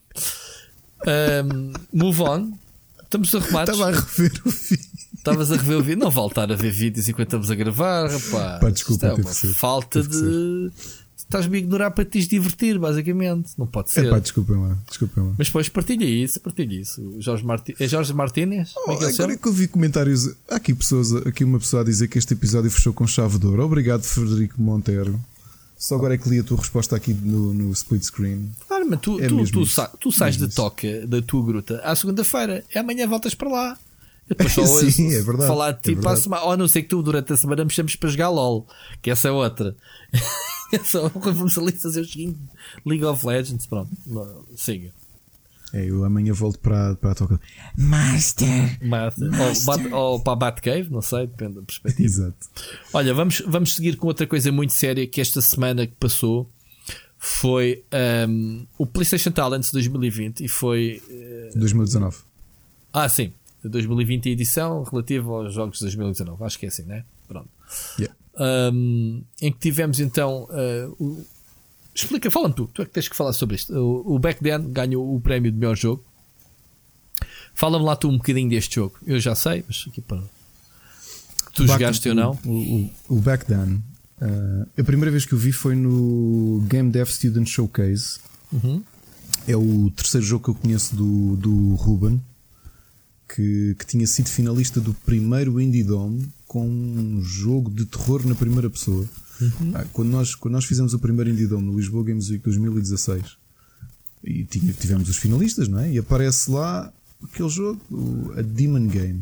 E aparece um rapaz de 16 anos lá para mostrar o jogo durante 4 dias. "Então, Mas, mas quem? Ah, eu pronto, aprendi a fazer jogos sozinho e vou lançar este jogo no Steam. Pelo que eu percebi, o Ruben que me corrija se eu estiver a mentir, eu, eu acho que. Não esqueças de Tagal, disseste o nome dele. Exato. Eu acho que ele. que as vendas que ele foi fazendo, pode, não ter, pode ter sido um valor relativamente modesto, mas ajudou até a tirar o curso de videojogos na ETIC. Foi? Ah, foi, Financiado portanto, Steam Money? Muito bom. Sim. E, epá, e ficámos eh, espantados. Acho que ele é um autodidata, foi aprendendo a, a- a fazer. Fez um jogo, lançou no Steam. Depois lançou mais um jogo, eh, o Irrational World of Damien, que foi, ganhou o prémio do público do primeiro IndieX. E depois, por razões que ele, que ele não, não me cabe a mim explicar, não, não vai terminar. E apresentou este novo jogo, que é o Back Then, que é um jogo muito pessoal para ele, porque ele teve hum, uma pessoa da família que Não foi só ele. De, al- de Alzheimer, sim, mais membros da equipa tiveram. hum, eu sei bem o que isso é, infelizmente. A pessoa que me criou também, Uhum. Uma das duas pessoas que me criaram, também, também acompanhei não é? o processo de 8 anos uh, de, de- Ah, e a pessoa com quem tu gravas podcasts todas as semanas? Sim, mas ainda estás uh, bem, ainda não estás, chegaste ao. Isso é por fases, não fase- é? É, por- é É, por a estágios? e, e sim, tens assim. Ainda estou naquelas que ainda não foi detectado, não é? de- Exato. Pá, Estou aqui a gozar, brincar, mas deixa olha, bater coisa na madeira que eu não quero dar esse desgosto à minha família. Eu sei que é, é sério, é Ah, sério. Agora. Mas agora mais a sério. O- E ele fez este jogo, eh, foi finalista do IndieX este ano, ganhou o prémio do público e, entretanto, no, nos PlayStation Talents arrecadou dois prémios. Arrecadou o prémio Games for Good, que é um prémio especial que foi criado este ano para o jogo, para o jogo com maior impacto social, e venceu também o grande prémio, que inclui os 10 mil euros. Um, um escritório pago pela PlayStation, publicação na PlayStation, uma campanha de marketing de 50 mil euros na, na PlayStation. Olha, Portanto, é- eu, eu, eu quando votei para o prémio, melhor, uh, prémio imprensa, uh, era o último a quem eu daria o prémio. E deixa-me Ok. explicar porque hum, os materiais que foram. Pronto, tivemos acesso. Este era o único que não mostrava nada do jogo. Era para quem não tivesse jogado no IndieX. Não te estou a pôr a culpa a ti, já agora, mas pronto, as coisas já, já como eu já te expliquei, Uh, não se consegue fazer, ou pelo menos uma, uma, uma, uma escolha honesta, se não tiveres o material, não é? Este era um caso que só havia um teasing. Pá, se calhar uh, podíamos ter falado e pedido mais materiais, pá, mas 10 jogos. Um, havia lá coisas muito giras. Pronto. Este jogo não era, mesmo agora que eu já vi, não sei se era o jogo que eu queria jogar, porque eu compreendo perfeitamente este tipo de impacto que estes jogos têm no, nesse tipo de problemas e isso, mas um, não é. um, não sei se consigo te explicar. Não é aquele tipo de experiências que eu procuro nos jogos. Se calhar porque lá está, não, não me diz nada, né? não tenho casos que eu conheça. Ou... Porque este jogo foi inspirado naqueles tipos de jogos uh, pessoais Sim. como o, o Dead Cancer. Dragon. uh, como é que é? Dead Dragon Um- Cancer? um- como é que se um diz? que passou muito por baixo do radar e eu joguei-o e achei-o pesadíssimo, que é um jogo chamado The Town of Light, Hum. que é passado num. não é uma história real, mas é passada num sítio real que ficciona coisas que aconteceram lá, que era passado num hospício italiano dos anos 50. E, epá, e na altura ainda do, das lobotomias, não é? Que foram Claro. inventadas pelo nosso Egas Muniz e que recebeu um Nobel. E agora toda a gente sabe com o avanço da medicina que aquilo era, aquilo era bárbaro, não era, Claro. não era terapia nenhuma. Portanto, terapia de choque, lobotomias e, e tu vives essa história. Portanto, uma rapariga que provavelmente só tinha depressão e que, e que ficou e, e que a fritaram, literalmente. Pois. E tu jogas sob o ponto de vista dela. É um jogo um bocado pesado. Epá, tens, tens alguns jogos. eh, é um mercado muito específico. Sim, Mas há compreendo. interesse disto porque, porque expõe-te a, a situações, se calhar, a maior É, parte é das muito deixar ter, não- ter esta conversa contigo quando tu estás um bocadinho envolvido. Um bocado, estás envolvido nisto. Eu, eu ia-te perguntar agora, logo aqui entre nós, se achavas que este jogo era o justo. Se calhar é, é um bocado mal tu responderes à pergunta, mas não posso deixar de fazer. Se este seria o jogo que tu, que tu darias como vencedor. Ou- Se eu te responder isso, sabes o que é que, onde é que eu votei e onde é que não votei. Portanto, acho que prefiro não dizer, né? Queres não dizer, não é? Mas eu, pronto, eu óbvias. tinha que dizer isto. É. Havia coisas muito giras. Olha, Agora, eu o que eu posso. te digo é que há. há- eu, eu acho que quando. Eu já tinha dito isto no IndieX e, e começo a sentir isso de ano para ano. Hum. Quando tens edições em que se calhar as dúvidas são menores ou que se calhar as escolhas das pessoas com quem vais falando. Ou seja, quando não é unânime, eh, se calhar até É bom, é bem. Quer dizer que há não é assim tão variedade. bom sinal quanto isso, não é? Não é? Não. Eu, eu acho que não, porque eu olho para este tipo de, de programas, eh, assim como olho para o IndieX, se tu vires que há um vencedor eh, óbvio, eh, quer dizer que o desnível é muito grande. Quando tu tens várias pessoas a Isso. opinar Mas espera, eu já, também já falei sobre isso. Isso foi o que aconteceu ano passado com o PlayStation Talents com o Kyo. Eu tenho, tenho a brin- brincar com isto, até foi batido, porque o Kyo estava a milhas de- em termos de produção, em termos de valores de produção, em termos de, do avanço que o jogo já tinha em relação a outras propostas. Este ano já senti as coisas mais equilibradas nesse aspecto. Mas tu vês jogos como o Prism Seekers, que realmente era um jogo interessante, cooperativo, que eu já conhecia porque tive, tive o gosto de. Tinhas outros, tens o Cronos, De- que também já estava polidinho. o Cronos, Ah, o FTW, For the Warp. eh, Pronto. Nem sequer vou por aí. O meu jogo favorito uh, Blataria para- ou foi o Blataria. Apesar do Blataria, mais uma vez, não apresenta nada de novo. Apresenta uma, uma arte muito dos jogos de Annapurna, né? Ou Daquelas Da- aventuras do.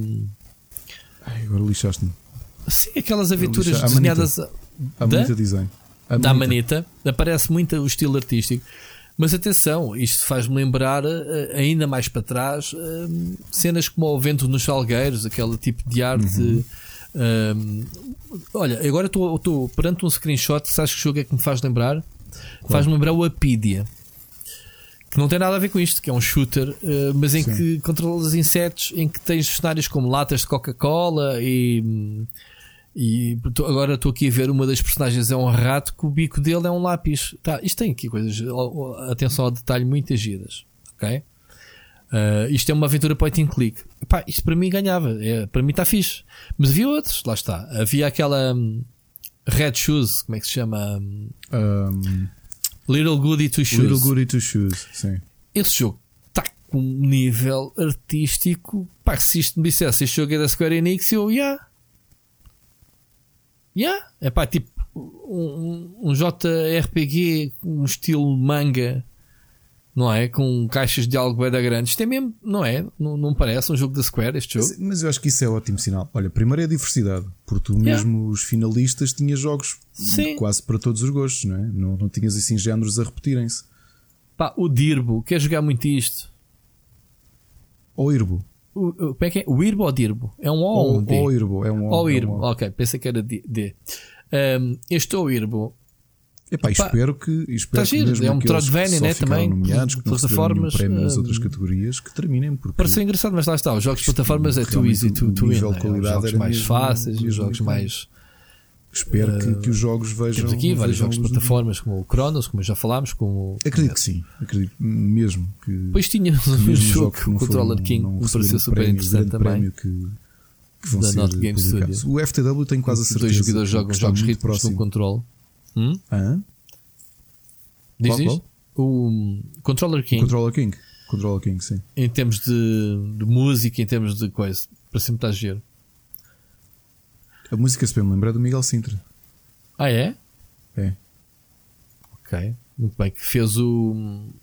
Fez o Strikers Edge. o Strikers, e antes disso. O, Desculpa, e o Greedy Guns. O Greedy Guns, sim. E o Strikers Edge também fez. Acho que o Tiago Rodrigues já me se fez parte da música e o resto foi de Miguel Sintra, mas foi qualquer coisa assim do género. Muito giro. Um, Olha, eu gostei do, do geral, acho que hum, que estava bastante equilibrado. Gostei da gala. A gala, eh, a gala em si, a gala em si gostei. gostei. É um bocado parecido com o ano passado. Tivemos o Valsacina uh, a apresentar. E num espaço muito, muito engraçadíssimo fixe. onde eu, onde eu vi alguns concertos. Foi? Ok. Era, era o Santiago Alquimista. Ok, ok. Um, eles terem transmitido em direto para o PlayStation, o modo PlayStation, pá, é mesmo esse tipo de coisas que faz falta em Portugal. Eu ainda não tive a oportunidade de ver como é que ficou em termos de reposição, mas pronto, só o facto de estar a ser transmitido em streaming para as pessoas que não tiveram a oportunidade e, e o espaço era muito limitado, obviamente é uma coisa foi feita privada, né, para, para jornalistas e convidados especiais e para os estúdios, não, não aberto ao público, mas puderam assistir em casa.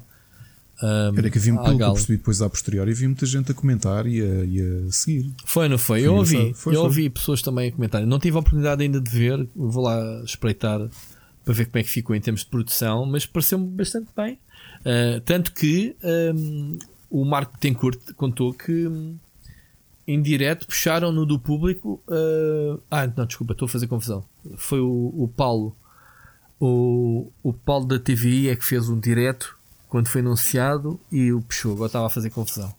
Puxou para, para fazer uma reportagem ao vivo. uh, meteu no telejornal o, o, o PlayStation Talent. Soubeste essa? Sim, eu vi-o entrevistar, o, entrevistar algumas pessoas. Estava em direto para o telejornal. Pá, que é espetacular. É este tipo de cenas de puxar, puxar os videojogos para o mainstream, para a televisão. Neste caso, o Paulo Baixo faz isso muito bem. Grande abraço, Paulo. Enfim, olha, eh, o que é que queres acrescentar sobre os prémios? Para, para andar mais, não é? Ahm, chaval, eu entrevistei o rapaz, ele estava completamente pronto. A reação foi, alucinado, foi, foi uh, uh, alucinado foi, foi com- muito com espontânea.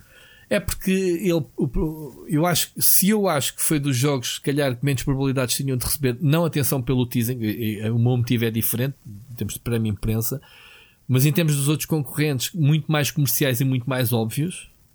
E este jogo eh, ganhou aquele prémio Games for Good, que era o prémio que ele próprio esperava, que ele dizia, ok, isto, prémios for Good, a gente limpa isto, porque não estou a ver a resto da malta a fazer eh, este tipo de jogos, não é? Porque- Com mensagem, com conteúdo.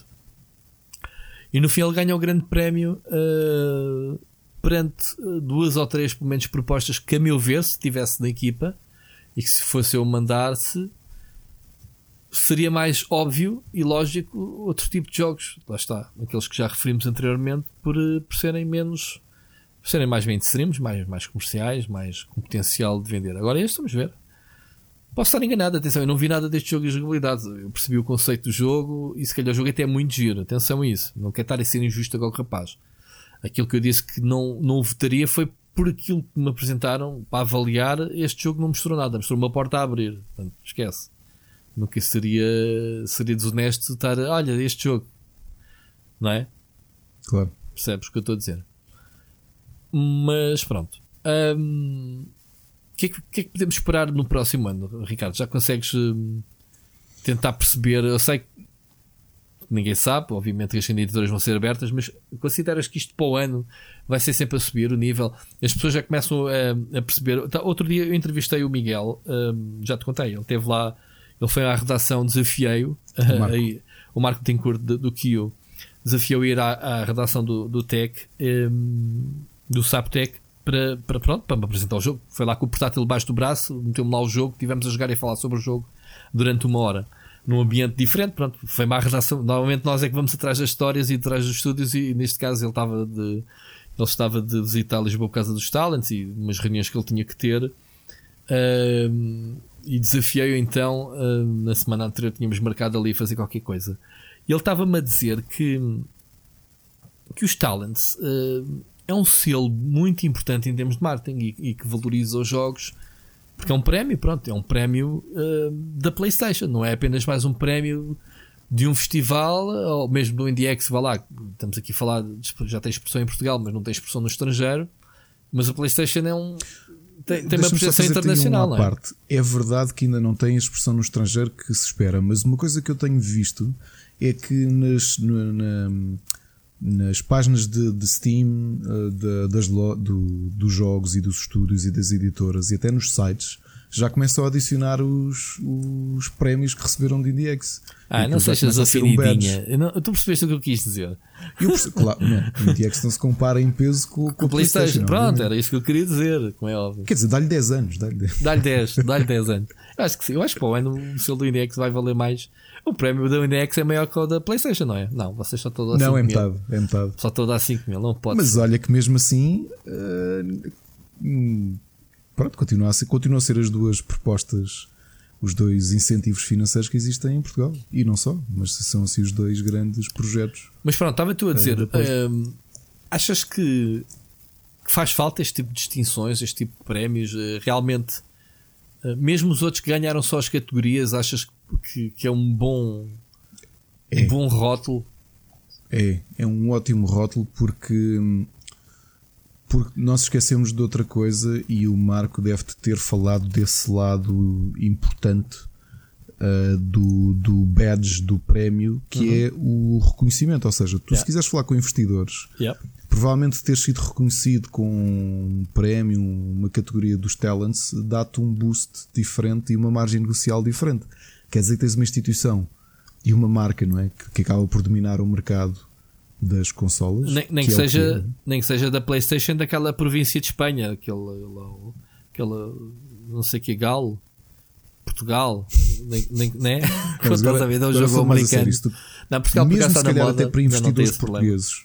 Tu repara, mesmo investidores portugueses que não são diretamente ligados aos videojogos, tu dizes, olha, tenho aqui este projeto, estou yeah. à procura de X dinheiro de investimento yeah. e fui Pá, e olha, fui nomeado ou recebi o prémio de tal dos PlayStation Talents. Obviamente a que PlayStation, isso é uma o meu filho joga isso. Então toma lá dinheiro. Exato. mas mas epá, não é assim diretamente, porque há aqui muitas variáveis, mas que valoriza muito. Uh, valoriza. É, quando andavas a, a procurar aqui há 15 anos de investimento no Alentejo lá aos agricultores, se calhar se apresentasses projetos uh, projetos com selos de, de PlayStation Talent, se calhar ainda sacavas mais umas massas. Mas pronto, velhos tempos, eu tinha que se usar outros talentos na altura para convencer os investidores. Estás-te a rir de quê? Tu estás muito sarcástico, não sei por que razão. Bora, é, tô, tô. Eu é que estou sarcástico. Este, sabes que é engraçado? Isto é como alguns jogos e alguns filmes e alguns livros, que é o subtexto às vezes é tudo. É tudo, né? É só para quem percebe. Ah, não disse nomes agora, foi fixe. Não, não, não. Olha, tu queres ir já para os próximos? Ou... Eu acho que estamos a chegar a quase à altura das recomendações. Das? É? recomendações, eu digo que esta semana estou muito fraquinho. Portanto, se quiseres uh, aqui encher o chouriço, como costuma dizer na gíria, que é prolongar isto, como hoje o avião. Viste as notícias do avião hoje? Coitados, uh, perdeu uma roda. Do Air Canada, sim. Uh, e por cima já tinha acontecido de manhã. Eu tinha, estava no trabalho quando recebi o tweet do da, da, um caiu, da autoridade de aviação. Ah, sim, são os drones. Sim. Por causa sim. dos drones, sim. sim eu até pensei sim. que era a mesma coisa. Não, não. Este foi um avião que perdeu uma roda, basicamente, e os próprios detritos da, da, da roda acabaram por uh, entrar num dos motores e variar o motor. Ou seja, o, o avião, além de não ter roda para aterrar, andava a sobrevoar uh, à volta do aeroporto de Espanha uh, para queimar combustível só com o motor. Sim, para aterrar. Sim, para poder aterrar em emergência. Correu tudo bem, tudo ótimo. O que eu queria dizer é do encher chouriços é que os jornalistas, coitados, estiveram ali quase 5 horas a encher chouriços. E quando o avião realmente altera, eh, altera, está a jornalista em direto, a pivô, a dizer ah, a, todos os momentos estamos coisas e a encher o chouriço, de repente, como que alguém que lhe disse ao ouvido, o avião já aterrou. A gaja perdeu tipo, oh, já aterrou. 5 horas a fazer sim. isto e de repente oh, já aterrou. Foi mais rápido que ela, não, nem sequer conseguimos ver imagens, nada, até ela estava ali horas e horas e horas e horas e horas. Conforme a mostrar. Ver, eu não acompanhei esta história, mas depois ouvi um bocadinho. Quando estava ali na rua, ouvi um bocadinho do, do podcast do Observador com. Sim, que isto Split Chicken faz-me ouvir outros, outros podcasts. Não sou o primeiro a dizer isto, mas acho Muito que não vou ser o último. Ainda bem. E então era o, um piloto uh, que foi diretor do sindicato de pilotos uh, que estava a explicar que pá, o que eles tinham que fazer é perfeitamente pacífico, não era assim uma situação. Sim, eu tive agora a ver do telejornal, agora à noite. No, também teve não lá um era. piloto. Pronto, se calhar pô, pô, isto é uma coisa engraçada, não é? Porque conhecendo o meu historial é engraçado estar a falar sobre isto, mas imagino que para, para quem está dentro do avião aquilo é, é- pronto, é nerve-wracking, não é? Mas se calhar para os pilotos aquilo foi uma situação perfeitamente controlada. Controlada no manual. Não há muitos que tenham avarias na sua carreira. Estão preparados para a eventualidade de, de coisa. E ele, Claro. ele teve e está em comunicação e fez tudo by the book. Ele estava a dizer: Epá, não houve ali nada que a gente pudesse apontar. Fez tudo, desde, desde a atuação psicológica com, com, com os próprios passageiros, a forma como ele foi explicando à medida que chegava a informação o que é que estava a acontecer. E o que é facto é que as pessoas, tranquilas, no fim, se passou nada, pronto. Andámos às voltas. O pessoal que era pipa ao Canadá, supostamente, olha, vai dormir mais uma noite, pelo menos aqui. Aqui não, em Madrid. Mas aquilo, o aeroporto hoje então teve muita confusão. Foi este aterrar de emergência e foi o aeroporto fechado durante Sim, uma hora este, por causa este, dos drones. este emergência não foi para o aeroporto, foi, foi para um. Foi para uma, uma pista militar. Portanto, esquece. Eles tiraram-no do elevador. Não fazia sentido aterrar no, no, no aeroporto, né? Uma situação de emergência. O que aconteceu de manhã com os drones atrasou duas horas, sim. Atrasou duas horas de. O que é normal. Em Portugal também existe isso, atenção. Em Portugal, ainda hoje fizemos uma notícia relativa a dados de 2019. Tivemos uns 60 casos de voos atrapalhados com drones, o que leva a outras notícias, que é nós já temos hum, o regulamento, a proibições e o que é certo é que a lei em si ainda não entrou em vigor. Há uma série de, de cenas que ainda estão pronto, por refinar. Até alguém se aleijar, lá está, é à portuguesa. Não deixar andar, ninguém se lembra. Quando alguém se aleijar, depois eh, rapidamente isso entra em vigor. Ainda não foi o caso. Portanto, é isso. Não, não estavam a treinar eh, aves de rapina porque, porque para. Isso é uma das medidas, eh, mas não é para drones. As aves de rapina é para, para que é para outras passarada. Sim. Sim. Drones Por têm exemplo, um. sabes que eu, eu, um- eu cresci ali à volta do. Eu cresci Sim, a, um, nos a olivais. minutos do aeroporto. Um, da minha varanda, olho para o aeroporto. Uh, Da varanda Sim. aliás. Não, e, e eu ali um- a minha altura assim, de máximo de gótico que eu andei a equacionar ir aprender para Monsanto a treinar eh, um corvo. Pá, porque Ok. Pronto. Eu pensei que ias dizer que, que tu, como moravas no aeroporto, eras daqueles gajos que ia para o- com, com os lasers vermelhos a apontar para as cabines dos, dos aviões. É, acho isso é uma estupidez. E então andei a equacionar e depois é que tá, pá, não me lembro se cheguei a contactar ali a, a escola de falcoaria. Uh, queria treinar um corvo e um curso para, para treinar corvos e, ele, e depois Um disse corvo? eles: é pá, não podes, não podes ter Ah, estavas aves desse pé. porte ali na zona. Porque é um corvo e não uma águia como deve ser um falcão, não um corvo. Mano, porque, prim- por duas razões.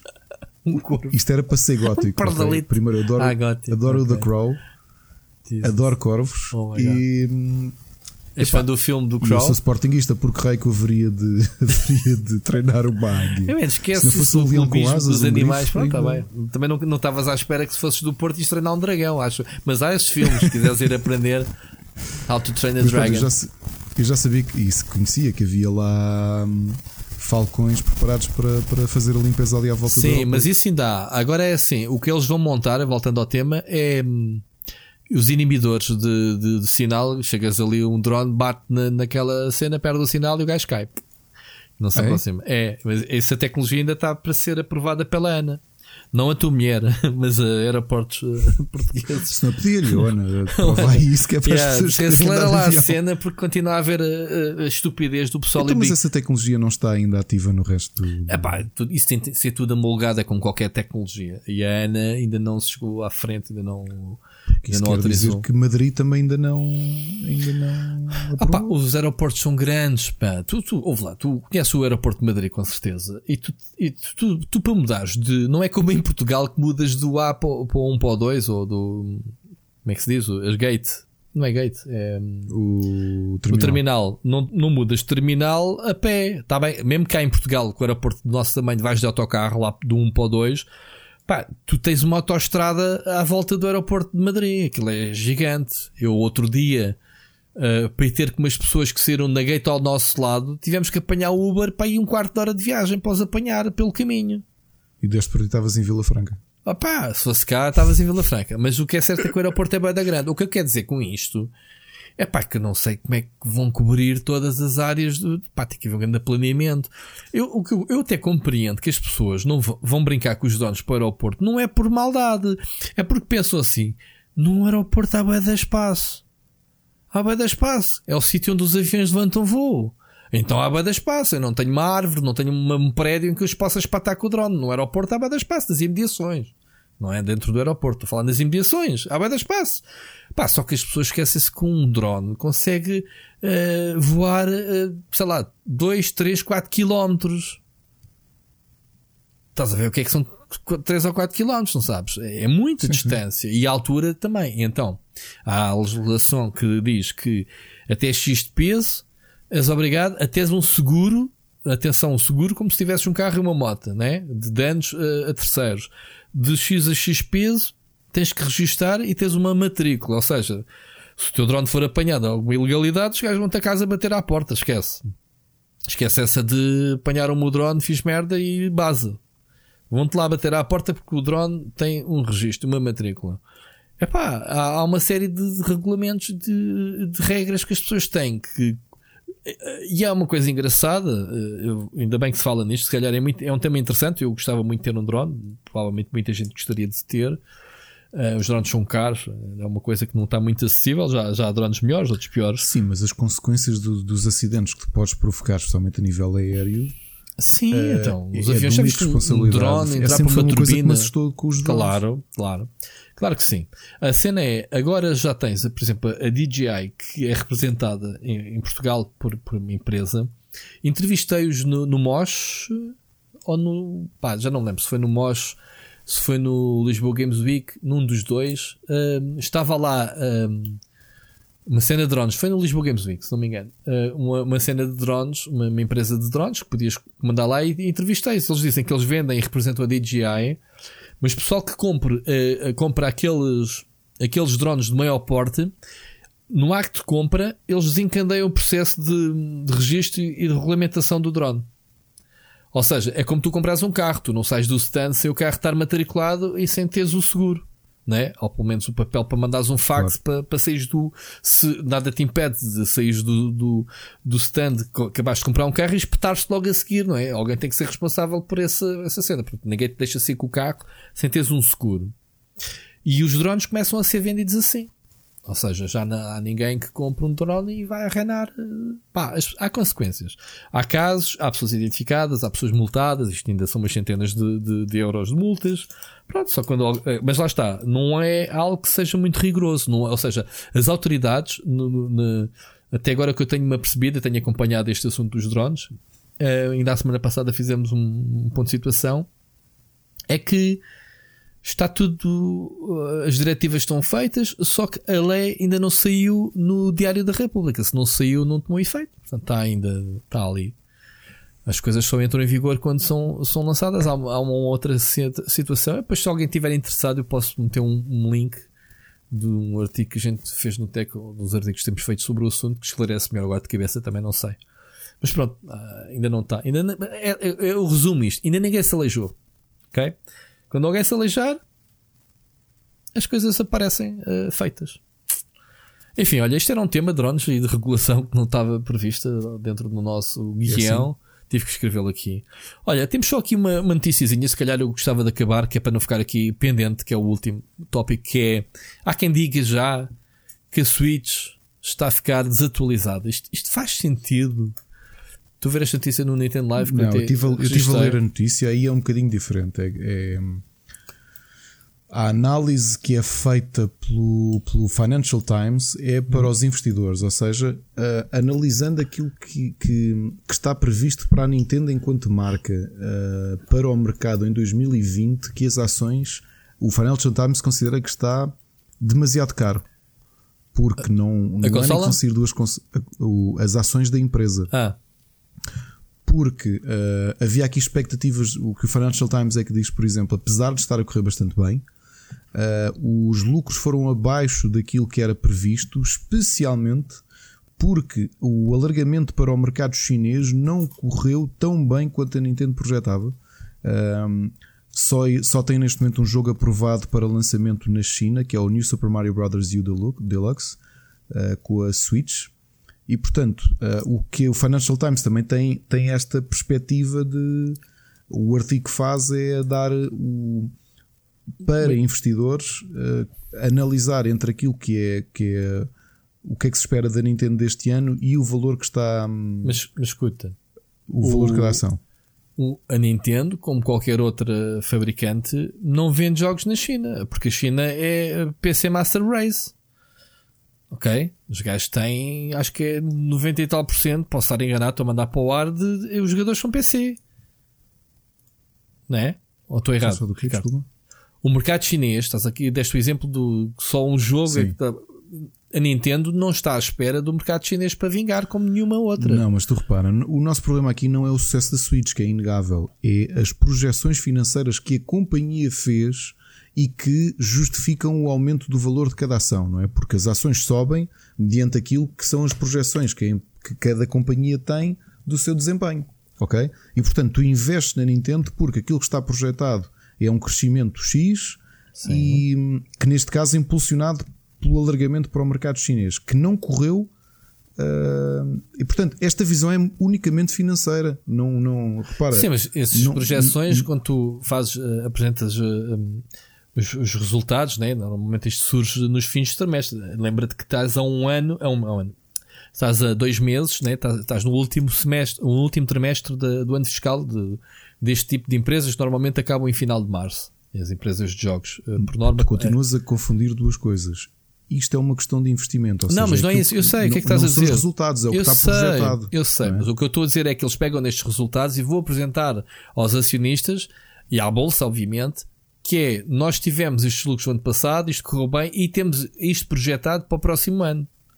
Exato. Fazem um forecast do que é, não estou a confundir. A cena é: o, o Financial Times está a dizer que a Nintendo não tem argumentos este ano para que as ações subam de preço? É isso que estás a dizer? Não, para justificar a subida de preço das ações. Mas espera lá, mas, mas é a Nintendo é que propõe o, o preço das ações ou é, ou é algo que é orgânico em, em sei lá, em Wall Street? É, é orgânico porque se. Diante se, que agora se... de repente arrebenta o Pokémon que vende 20 milhões. Uau, lá, as digo, ações disparam. Assim, man, olha, investe em mim que eu este ano, bem, isto vai ser um ano do caraças e tu, yeah, ok, as ações do Ricardo parecem ser interessantes. Exato, porque e então, aumentas a procura. Se aumentas a procura, o valor sobe. Certo, exatamente, vai, é a lei é? da procura. Tá, este ano o que a Nintendo ainda não fez foi anunciar o que é que vai fazer para este ano em termos de jogos. Sabes, tens o Animal Crossing, já tiveste um Pokémon que já o lançaste. Isso é o que faz disparar o valor da empresa. Agora, eh, o título da notícia, foi isso que me chamou a atenção, foi um, sim, porque a, a, a consola está na, no limiar de ficar desatualizada. Sim. Certo? Sim. Ou seja, a leitura que eu faço é a consola está a receber tantos jogos e os AAAs que saem nas PlayStation 4 estão a tentar arranjar caminho para entrar nas consolas. Tiveste agora o Witcher 3. Eu se disser assim, Witcher 3 é um jogo para a Switch, tem a sua piada a estar lá, mas não é um jogo que foi feito para a Switch, nem pouco mais ou menos. Obviamente que o jogo teve que ter concessões, como teve o Doom, como teve o Wolfenstein, etc. As pessoas que jogam esses jogos é, é pela oferta de, dizerem ah, eu posso jogar este jogo na consola. Agora a consola, se vamos a comparar a performance dos jogos em relação à PlayStation 4 ou PC, é claro que a Switch vai estar sempre desatualizada. Em termos de hardware. Não é nessa perspectiva que, é nessa o que eles dizem, mesmo desatualizado, que aparece aqui como bait no. no não desculpa lá, Sírio como, como o título do, do Nintendo Live. Um, a desatualização que, um, que, o, que o Financial Times diz não é em relação às outras consolas, é à postura do mercado. Que eu aí também acho que eles estão ligeiramente enganados, porque eles dizem aqui é que, como é que o Financial Times diz? Que um, ah, não, está aqui cinzento. Da Switch, eh, três, eh, com 3 anos, está a ficar desatualizada porque os seus rivais estão a lançar smartphones e novas consolas com as últimas uh, features. Com cloud gaming, com cloud gaming o... challenge and sector. Opa, é estúpido. É, é uma consola é, que sim, nunca, nunca, o, que nunca esteve no mercado desde o dia zero para competir em termos de last features. Nunca não. Nunca não? Nunca não? Nunca nos esteve. últimos anos, nos últimos 20 anos, talvez. Nunca teve. Ah, se fores a ver o que é que o nosso. O, o que é que o. a filosofia. A filosofia da Nintendo. A filosofia da Nintendo é pegar em tecla. Epá, tu não viste o meu documentário então sobre o. Sobre o, o pai do Game Boy. Eu estou muito mal com nomes. Claro que vi. Desculpem. Claro que vi. Ou seja, a O- Nintendo sempre teve a filosofia de usar tecnologia eh, muito conhecida e mais que explorada, ou se quiseres por outro nome, desatualizada, mas olhar para o lado divertido, o que é que tu consegues fazer com isso?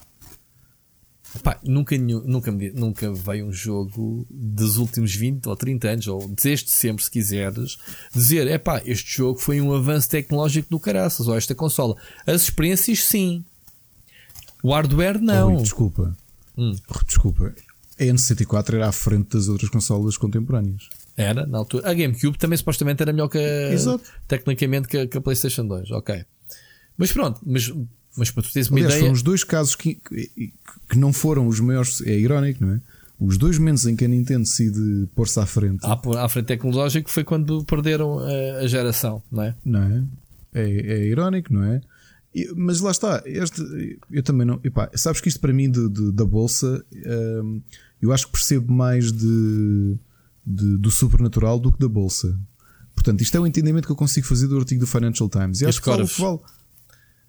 Exato, corvos. Isto vale o que vale. Hum, a análise que eles fazem é um bocadinho olhar para isto, se calhar de, um- uma perspectiva de leigos, porque nós às vezes esquecemos. Nós podemos conhecer o mercado de videojogos, mas quem compra ações da Nintendo não é malta que percebe de jogos, é malta que olha para números e projeções. Só isto. É malta que se lhe lê o Financial Times e a Forbes e afins e tenta perceber o que é que as coisas têm. E tem advisors que andam a ver. Então, estas ações estão a. Mas, acho que ó- era 22 dólares cada ação. Vale a pena ou não? Oh, oh, Estás a Ricardo, perceber? Ricardo, aquilo que se passa é a Nintendo está a ficar desatualizada, mas depois vemos que toda a gente quer repetir com a Switch aquilo que a Wii fez, que é eles não são fortes em termos de tecnologia, o hardware está desatualizado, mas as experiências são originais e está a vender para caraças.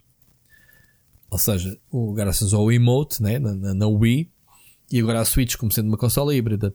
Houve a lata de, Claro. na última CES, Claro. já não me lembro qual foi a fabricante. Eu vi que tinham um, um protótipo quase idêntico à Switch. Quase idêntica à foi Switch, era, um- Razer. era um foi computador se portátil. foi a- Não foi a Razer. A Razer tem essas coisas para telemóveis. Os telemóveis é que andam também atrás da Switch. Lá está o exemplo, o exemplo dado. Não há dúvida que os telemóveis hoje em dia, sobretudo agora com o lançamento do 5G, em termos de hardware, são mais potentes que o computador que eu comprei agora em dezembro. Estamos a falar de telemóveis que têm 16 GB de RAM, que têm os processadores deles ahm, super poderosos, ok? Pode não ser um, um Intel ah, da décima geração, que são os novos ou uma coisa, mas são são, são jogos. Tu metes lá qualquer jogo de uma consola qualquer e não, não fica atrás, ok? Num telemóvel. Mas depois falta-lhes a essência. O que é que torna um telemóvel super poderoso numa máquina de jogos? Falta-lhe. Ninguém quer jogar como eu não quero jogar em touchscreen, só. Então lá está os periféricos, os apêndices. Onde é que eles vão buscar o conceito? Claro, se eu tirar os Joy-Cons à Switch, fica um tablet na mão. Se fizesse chamadas, era um telemóvel. Os telemóveis até estão quase com o tamanho do ecrã. hum, percebes o que eu quero dizer? Sim. Claro que sim. Eu, eu só consigo ver esta perspectiva do Financial Times. Claro é que sim, mas depois falta o observando que é que software. Onde é que estão os jogos? 2020, Observando o que é que pode acontecer em 2020, que eles até referem que os rumores de uma Switch Pro ainda estão para ser confirmados. Não, já foi desmentido. Este ano. Já. E- Esse já leu o documento oficial da Nintendo. E, e isto é a perspectiva de, do ponto de vista da empresa, vai valer a pena investir este ano, comprar ações da, da Não, Nintendo deixa-se ou não? estar. Não comprem. Não invistam na Nintendo. não invisto. Sério. Eu só não invisto porque não tenho dinheiro. As ações são caras. Lá está. Devia sim de haver uma bronca que é para as ações virem para baixo. A gente sabe que a Nintendo. A Ni- dia eras dono daquilo. Pronto, exato. Há toda a gente, há muita gente que é presidente de empresas que começaram como faxineiros. Portanto, tudo pode acontecer. Ahm, sim, a- Nintendo, eu sei de fontes anónimas que tem dinheiro para dois trambolhões, portanto, tem dinheiro para duas eh, Wii U's, ok? Eh, percebes? Duas gerações de U's seguidas, sem se passar nada. Portanto, é normal que as ações aí venham quase a zero. Eu compro, vendo a casa, vendo o rim e compro, e depois daqui a uns anos a gente conversa. Portanto, malta, não comprem ações da Nintendo, não vale a pena. Há coisas mais interessantes onde gastar em vosso Bem, dinheiro. vamos às sugestões. Vamos às sugestões. Olha, eu começo eu porque eu não tenho nada, uh, não tenho séries. Uh, andei, acabei de ver o Glow, portanto estava atrasado, tinha deixado a meio. Uh, não gostei desta terceira season, sinceramente, em comparação às outras. Dispersaram-se as personagens, cada um foi para o seu lado. Ah, muita gente saiu do armário, como era suposto em Las Vegas. Muito esquisita a série. Achei. Uh, gosto muito delas. Tu viste, né? Portanto, sabes o que é que eu estou a dizer. Estou com curiosidade de saber como é que, o rumo, que, é que vai é? acontecer ali é, após pronto, aquele cliffhanger. Pronto, aí então eu. Eu, eu, pronto, gostei mais das primeiras duas. Acho muito mais genuínas e muito mais divertidas. Agora, não vi séries, mas vi dois filmes que queria uh, falar, infelizmente, por uh, direções completamente opostas. Completamente opostas. Este fim de semana quis ver Once Upon a Time on Hollywood, do, do Tarantino. Estou super desiludido com o filme. Aliás, o filme tem quase 3 horas, eu vi 2 horas e meia, mas já assim, tipo. Comecei a ver o filme ao fim da tarde de sábado e, e eram 9 da noite e nem eu nem a mulher uh, desapetecia fazer jantar. Então, assim, vamos jantar fora. Foi assim no impulsivo. Estávamos a apanhar uma seca tão grande com o filme. Fomos, lá está, o Corona, lembras da foto que eu meti? Fomos jantar a um restaurante, uh, um, resta um restaurante mexicano, uh, que sempre quis lá ir. E pá, e já era tarde, vi que fechava uma da manhã, vamos. Qual é que foi? Foste lá a sexta? Lá a siesta. Eu já lá tinha ido algumas vezes, okay. uh, ainda não tinha lá levado a Mónica. Me, pronto, gostaram imenso. Bom, malta, não é barato. Não, não, vão assim Nada. só uma vez na vida em Popé da Cá. Sim, pronto. especialmente se esticarem nas, nas, nas entradas e no, nas bebidas. Certo, nas margaritas, enfim. Bom, mas não é, não é sobre isso. É, eu não sei se já viste o filme. Não. E eu gosto tanto dos filmes do Tarantino. Este, este jogo, este jogo, este filme disperso também, uh, não faz sentido nenhum. Ok, é uma série de mini histórias, digamos assim, dentro de um filme em que não leva a nada. A minha mulher estava assim, é, está, é só porque é um filme do Tarantino. Pronto, quando ela começa a estes comentários e eu, eu pensar para dentro, quando é que vais dizer isso? Porque eu estava a sentir desde o início, quase, desde ali, que o filme não, desenrola, não, desenrola, não, não, não acontece nada. Eu não vi o anterior, até estou com medo, que é o, o Hate, né? Que ao que parece é passado numa cabana quase em que eles estão a conversar. Ainda não o vi. Agora já não me apetece vê-lo, muito sinceramente. Ainda... Gostei muito dos primeiros uh, filmes de Tarantino. Este não gostei. Ainda estou a pensar se vou ver a última meia hora ou não, porque não passa nada. Mas por outro lado, há um filme que saiu esta semana no, no Netflix que é o Uncut Gem, que é o Diamante Bruto. Uhum. Já viste? Com o Adam Do, Sandler. Com o Adam Sandler. E foi-me recomendado no Facebook por um amigo que diz: É pá, isto é o, é o filme da vida do Adam Sandler. Também disse, li isso, não eu... sei se foi o mesmo amigo que nós vimos dizer isso. Não, foi Miguel Dias. Miguel Dias. Do, o Patinhas, trabalhou comigo da Good e está no Notícias não, ao Minuto. não foi mesmo Pronto. E ele disse que isto era um filme. Eu assim, ah, amigo, fogo, não me lixo, não me estejas a ver nenhum filme do Adam Sandler. O gajo tem zero créditos comigo. O gajo, olha, pode ter, também tinha comigo. Agora tem vários. Eu, fogo, estás a brincar. Não sabia nada do filme. Diamante Bruto, pá, com Adam Sandler, para mim está arriscado Netflix. Fui ver o filme, o filme tem 2 horas e 20, pá, é um filme grandito. Olha, é um filme que me inquietou do início ao fim, não te deixa respirar. Eu tive que parar. Eu acho que nunca vi nenhum filme, seja de terror, de ação, em que eu não tivesse que propositadamente parar o filme, estava-me a dar a volta ao estômago. E é um thriller, um filme muito no ar, desde a imagem a música sempre de fundo, os saxofones, estás a ver aquele estilo no ar, em que simplesmente ele é um Orives, ok? É um joalheiro. Mas aqueles joalheiros tipo desenrasca, está sempre em esquemas, está sempre, pá, deve dinheiro à, à máfia, deve, à máfia, os gajos qualquer, gangues organizados. Uh, a tentar impingir relógios falsos. Aquele gajo do desenrasca que é apanha dinheiro daqui, mete ali, apesar de ter dívidas, em vez de pagar as dívidas, mete-se em mais merdas, anda tudo atrás dele, porrada para aqui, para ali, e o gajo não aprende a lição. E o gajo ainda por cima é. é, é ai, como é que se diz? Uh, aquele. não é raça, é tipo povo. Uh, é que se diz, ai que era, desculpem, eu estou muito queimado, malta. Bebam shots, está tudo bêbado, já me conta. Como é que se chama aquele uh, jesuíta? Uh, um... É judeu? Judeu, tipo para isso. É por cima, ele é, os judeus são considerados pessoas com muito dinheiro, né? ligados a, a, a dinheiro e essas coisas. Uh, ou seja, o gajo tem. O gajo faz um papel do caraço. faz um papel muito bom, reconheço. Não tem nada a ver. Atenção que o filme não tem um pingo de comédia, um, um thriller, é um drama. Tá, é capaz de ter os seus comic reliefs das, situações estúpidas em que ele se mete. Mas tu viste um filme do Anna Sandler, não sei se para ti, pá, eu, não, eu testo ver o gajo. Os filmes dele são todos uma porcaria, tirando um ao outro. Uh, filme que tem a sua Sim, piada. Gosto, gosto do Wedding Singer. Uh, se pá, eu gosto do Waterboy, que foi um dos primeiros que ele fez. Ah, Water, sim, Water, é. sim, Waterboy e fi, gostei, sei lá, daquele o da família. Eu gosto imenso, por acaso. Aquele da família que vai de férias, aqueles se juntam e todos. First Dates. Pronto, há um ou outro filme engraçado. De resto, ele próprio disse: se eu não for nomeado, o gajo não foi nada humilde. Se eu não for nomeado para o Oscar com este filme, vou a seguir fazer um filme da treta daqueles que vocês gostam de ver. Sim, e ele não foi nomeado mesmo. Mas sim, toda a gente a dizer que ele merecia uma nomeação, pelo menos. Uh, se bem que ainda se vê que há ali algumas cenas não. É, pronto, outro ator se calhar dava mais ênfase à cena. Agora, a história em si é muito boa. A história é, é, um, é um, é filme inquietante. O, a música, o ritmo, estás a ver? Não há um minuto, tu não, não paras para respirar, não há, não há tempos mortos. São duas horas que passam a correr em que tu estás sempre, que, que, como é que se diz? Uh, que as tripas na mão. Estás a ver? A, a, torcer pelo gajo, tipo, man, desenrasca-te, man. Pá, vai pagar ao gajo, meu. Tu estás, aquele gajo está-te ameaçado de morte, vai pagar. Estou-te a dar este spoiler porque é mesmo assim, o filme todo é isto. Estás a ver? É um gajo depois que, uhum. Está sempre com esquemas, meu. Estás a ver? E vícios e isso. Pá, tens que ver. Vê o filme. Ou oh, malta, vejam um o filme. Até é a minha sugestão da semana. Olha, mas, mas fez dinheiro. Estava a ver que o orçamento foi perto de 20 milhões e fez 48,4 milhões em bilheteira. Em bilheteira de cinema. É porque acho que o filme só teve na América e depois o, o lançamento foi Netflix agarrou exclusivo para, para a Europa ou para o resto do mundo. Uma okay. cena qualquer assim. O, o filme está com uma média, eu estive a ver hoje, para 7 ponto tal no, no, no Metacritic. No Metacritic, no MDB.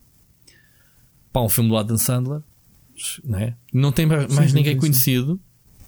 Sim. O elenco, tirando um ou outro, tem Idina Menzel, para quem, para quem conhece o Frozen, é quem, quem dá a voz a. Uau, Elsa, quem dá a voz. Na versão okay. original. Uau, mas tu sabes quem é. Quem é, é, é, pronto, é ele, basicamente. Uh, e ele faz o filme sozinho. Ele faz um papelão do caraças. Papel do caraças. Pronto, vê. Vê o filme. É muito giro. Okay. Portanto, recomendo. Depois diz-me se o vês o que é que achaste. Epá, é, um, é um filme que digo-te já, não é. Não tem ação, não, é, não tem terror, é, mas é um filme que me deixou mal disposto. E, tu, e quem ver vai perceber porquê. Porque o filme é inquietante. É tipo, man, base de Tipo, estás a ver, tu estás a falar para o filme. Tipo, não, está quieto. Foda-se, está quieto, meu. Você é parvo. Pronto, é isso. Olha, eu séries, uh, semana passada falei nela, mas não tinha começado a ver. Já estamos quase a meio da última temporada do, da mais recente temporada da Sabrina. Uau, que... Séries da treta, man, tu vais buscar. Quase séries da treta. Sabrina está muito boa a série. Oh esta, esta temporada admito que eu acho que eles já estão a ir um bocadinho longe demais, mas vamos ver se, se, se Pois lá a Sabrina. A Sabrina é uma feiticeira, não é? Sabrina é feiticeira. É, é, esta série do Netflix é uma versão de terror reimaginada de do, terror? De terror de, de, cenas muito mais violentas. Tens, não é terror. Como é que eu posso escrever aquilo? Está ali fantástico não é? Se, imagina um Buffy da Vampire Slayer mas mais violento mais e com mais okay. mais sangue ou seja tem-se aquela parte descontraída que aquilo é liceu e tudo isso mas não tem nada a ver com a cena soft da Sabrina de sempre. Não tem nada mesmo nada a ver. Ok. E nesta última temporada ela ela torna-se rainha do inferno, não digo porquê, portanto não faço spoilers uh, ao fazer isso.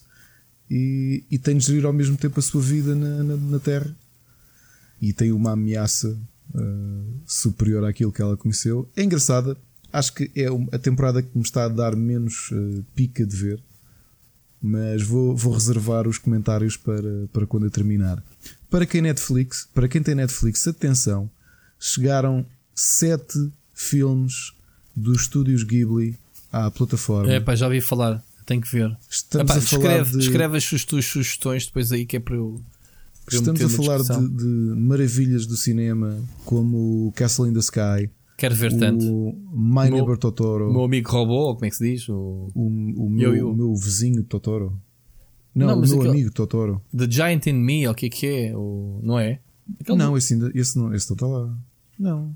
Mas esse também é do Gimli, não é? Aquele que é um miúdo Sim, com mas um eles não fizeram tudo. Eu, eu até estava com Ok. esperança que já estivesse um dos mais recentes, do Miyazaki, que eu adoro. Do Miyazaki, sim, que é claro. o Ponyo. Eu, para mim, Que eu é- adoro o Ponyo. para mim, os estúdios Ghibli é Miyazaki, não é? Ao fim e ao cabo. E se- aproveitem a oportunidade. Se não viram, estão ali filmes desde os anos 80. Mas já estão todos 80 e 90, disponíveis. Estão, estão. Só Estão- filmes, não tem as, as séries deles dos anos 80 também é deles, não é? Aquele o Conan, É o rapaz o- do futuro, não é dele? Sim, sim, sim, sim. Pois. É pá, não me era importava nada de rever o Conan. Fogo. Acho que isso não está. Conan, Um, Co- Conan, Conan Reforged. Ei, era bué da louco. Conan Reforged. Eu espero que não, porque isso depois ainda corre mal. Um, são seis sugestões que tenho. A ver se no próximo fim de semana vou, vou rever o. Epá, também se os calhar, se calhar vou, vou, vou, vou, vou ver o que é que já saiu. Estou curioso. E por acaso tenho, tinha anotado isso, não sabia que já estavam disponíveis. Jogos, tenho duas sugestões, dois indies que joguei uh, bastante. Um é o Super Crush KO, que é um brawler. Um brawler em que o- não é propriamente difícil o jogo, difícil é manter o- o- os combos sempre altos, não levar dano nenhum para levar sempre a nota máxima. Ok. Já escrevi análise ao jogo no, no Rubber. Ok. E depois aquele que, que, que a análise acho que vai sair no dia que vocês estão a ouvir este podcast, em que o Machado já me disse que eu, que eu fui um bocado arriscado a dizer isto, mas The Pedestrian é, para mim, o, tem a importância do Portal para os puzzle games. O The Pedestrian, para quem não sabe, é um jogo. ah, já devem ter visto imagens, provavelmente. É um puzzle game que se passa em placas de sinalética presas no- na cidade. Portanto, a cidade está em background e temos uma figura de. uma stick figure de sinalética, daquelas de eh, saída de emergência e tudo isso. Uhum. E temos de percorrer uma série de placas, organizar as placas para conseguir eh, resolver os, os quebra-cabeças. Não Explicado, parece esse uma idiotice.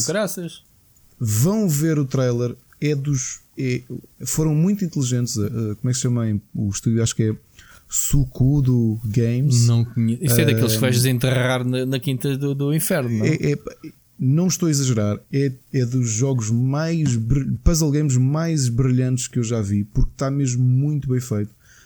Um, o vocês vejam o trailer porque vão ver que a cidade é toda muito realista. Portanto, imagina uma cidade perfeitamente normal. Tu passas na rua com Ah. placas e com, com folhas. Mais ainda isso. com Manfold, que eu joguei aqui há uns meses. Sim, vai ver o Manifold Garden, Manifold Garden, não é? Manifold Garden, sim, sim, sim. Va- Vai ver The Pedestrian é um grande jogo. É, Ah, Deixaste-me curioso. Vejam o trailer. um, a, a criatividade dos puzzles é genial. Porque tu tens de organizar as placas e fazer ligações entre as portas que estão nas placas sinalética, tipo saída de emergência. E há uma certa altura que há, há coisas no mundo real que tu tens de interagir, tipo carregar, conseguir fazer com que o puzzle resolva Mas para olha- ativar um botão do elevador. E é o meu grande conselho desta semana. Eu, eu não conheço o jogo, estás-me a, a falar dele. É, é giro a gente ainda conhecer, dar a conhecer coisas que um e o outro não conhecem. Nunca vi nenhuma imagem, nem sequer estou à procura enquanto estamos aqui a falar. Mas sabes qual foi o jogo que me veio à cabeça quando tu estavas a descrever das sinaléticas e, e meter coisa? Não tem nada a ver. Veio-me à cabeça o, o, Barbar, o Barbarian, não é o 1 no 2, que eram jogos de porrada, mas o 3.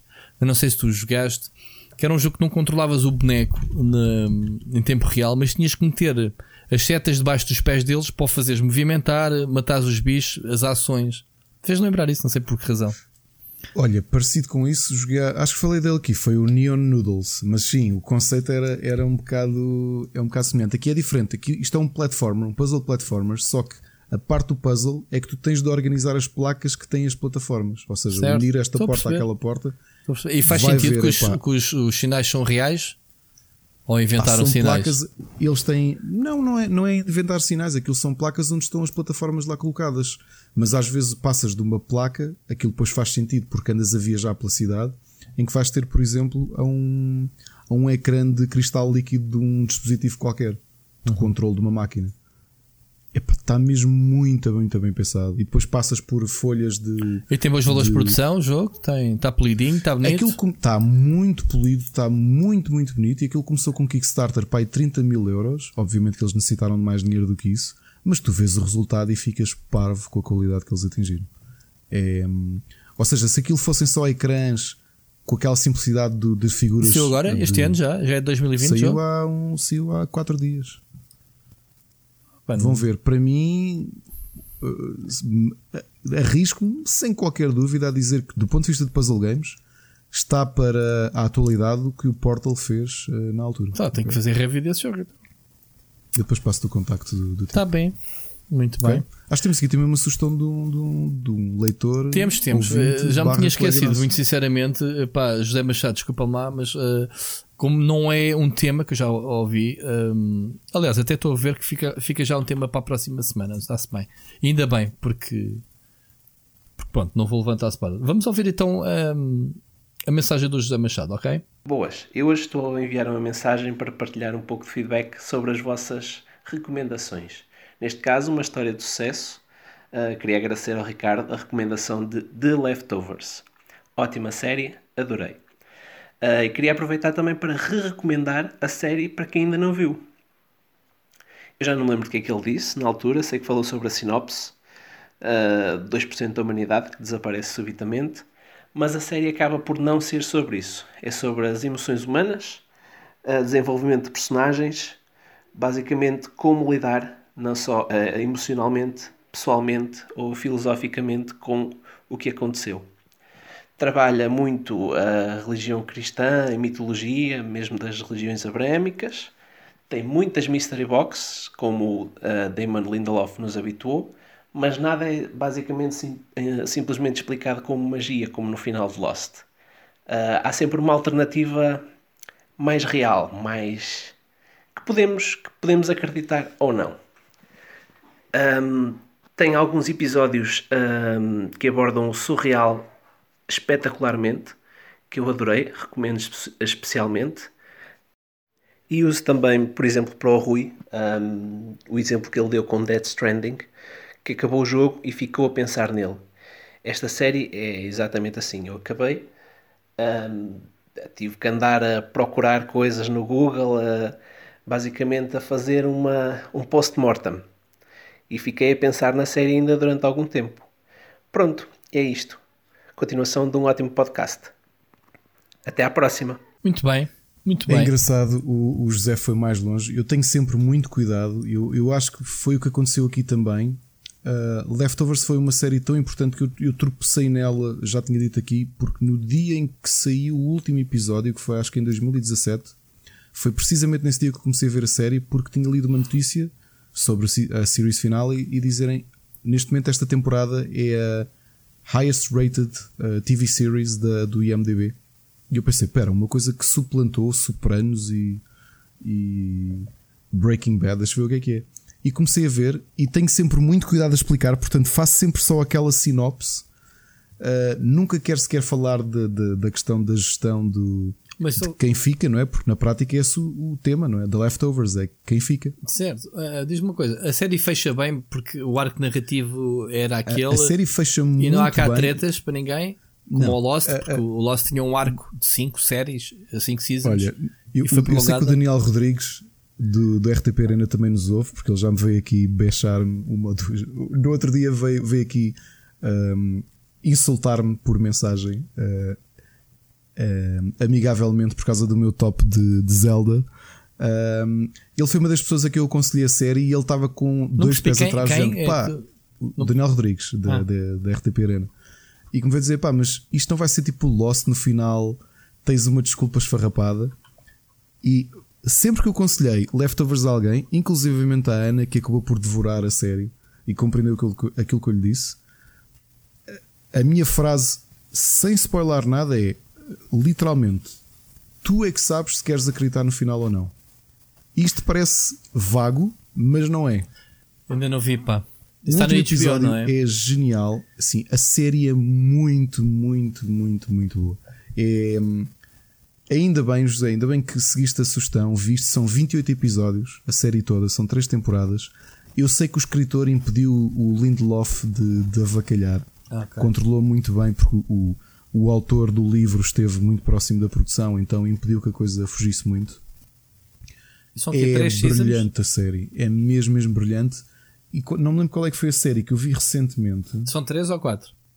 Três temporadas. Três, ok. Vi uma série. Ah, é, pá, não, olha, não me lembro que se foi uma série ou um filme que vi este fim de semana que fazia uma piada que é: eu ainda não recuperei da Carrie Coon não ter sido nomeada nem ter ganho melhor prémio de prémio de melhor atriz com o Leftovers. Hum. Um, a Carrie Coon, para quem segue a Marvel, é quando o Thanos surge com, os, com as suas criaturas, é a tipa que luta, a tipa, a guerreira que, que vem com ele. Pronto, isto não okay. exemplifica a qualidade da atriz que a Carrie Coon é e o papel que ela faz como Nora no Leftovers. Mais uma vez, vejam, são 28 episódios. Eu sei que provavelmente vão estar os primeiros episódios, ou se calhar a série toda, com aquelas dicotomias de eu não sei bem o que é que está a acontecer, mas é daquelas séries excelentes para se falar sobre aquilo depois. Eu estava ansioso que a Ana acabasse de ver a série. Aliás, eu tive com ela a ver o último episódio, a rever, porque eu queria conversar sobre a série com alguém e não tinha com quem conversar. E portanto, aconselho vivamente. José, obrigado por ter seguido o conselho. Okay. Eu também queria agradecer ao José por dar um exemplo do tipo de interações que vocês podem fazer connosco. Ou seja, o, o José enviou-nos uma mensagem eh, dele a dar a opinião sobre um assunto que a gente aqui falou. E é isso, vocês não precisam de colocar perguntas, dúvidas, xingar o Ricardo, pode simplesmente enviar uma mensagem sobre o vosso estado de espírito, obviamente relacionado com os temas que a gente aborda aqui, sobre se gostaram, o que é que recomendariam também. Uh, e nós próprios estamos abertos mais do que nunca, né? Nós temos todas as semanas coisas novas. Eu quase que me obrigo e sinto aqui hoje que não trouxe nada porque não deu. Não, não, o tempo passa muito rápido. A semana, não sei se notas isso. Em termos de jogos, nem sequer vos recomendei nada porque tive a acabar o, o Jordan toda Savage Planet e o outro jogo que estou a jogar está embarcado. Portanto, o Jordan ainda estou, uh, estou a acabar de editá-lo. Se eu não gravasse hoje o podcast, amanhã sair a review, assim vai ser quarta-feira. Estive no fim de semana a trabalhar nela. Um, e e estou a jogar o jogo da, da Switch que falámos a semana passada, ou como é que se chama, Ricardo? Não tem o Snack Pocket. World. O Snack, Snack World. World. Epá, a minha memória hoje está, hoje estou, hoje estou naqueles dias, cansado. Um, o Snack World que não podemos falar que está embargado. Agora, um, mas façam isso, façam, façam essas recomendações do, do... para nós, lancem-nos temas que nos ajuda bastante.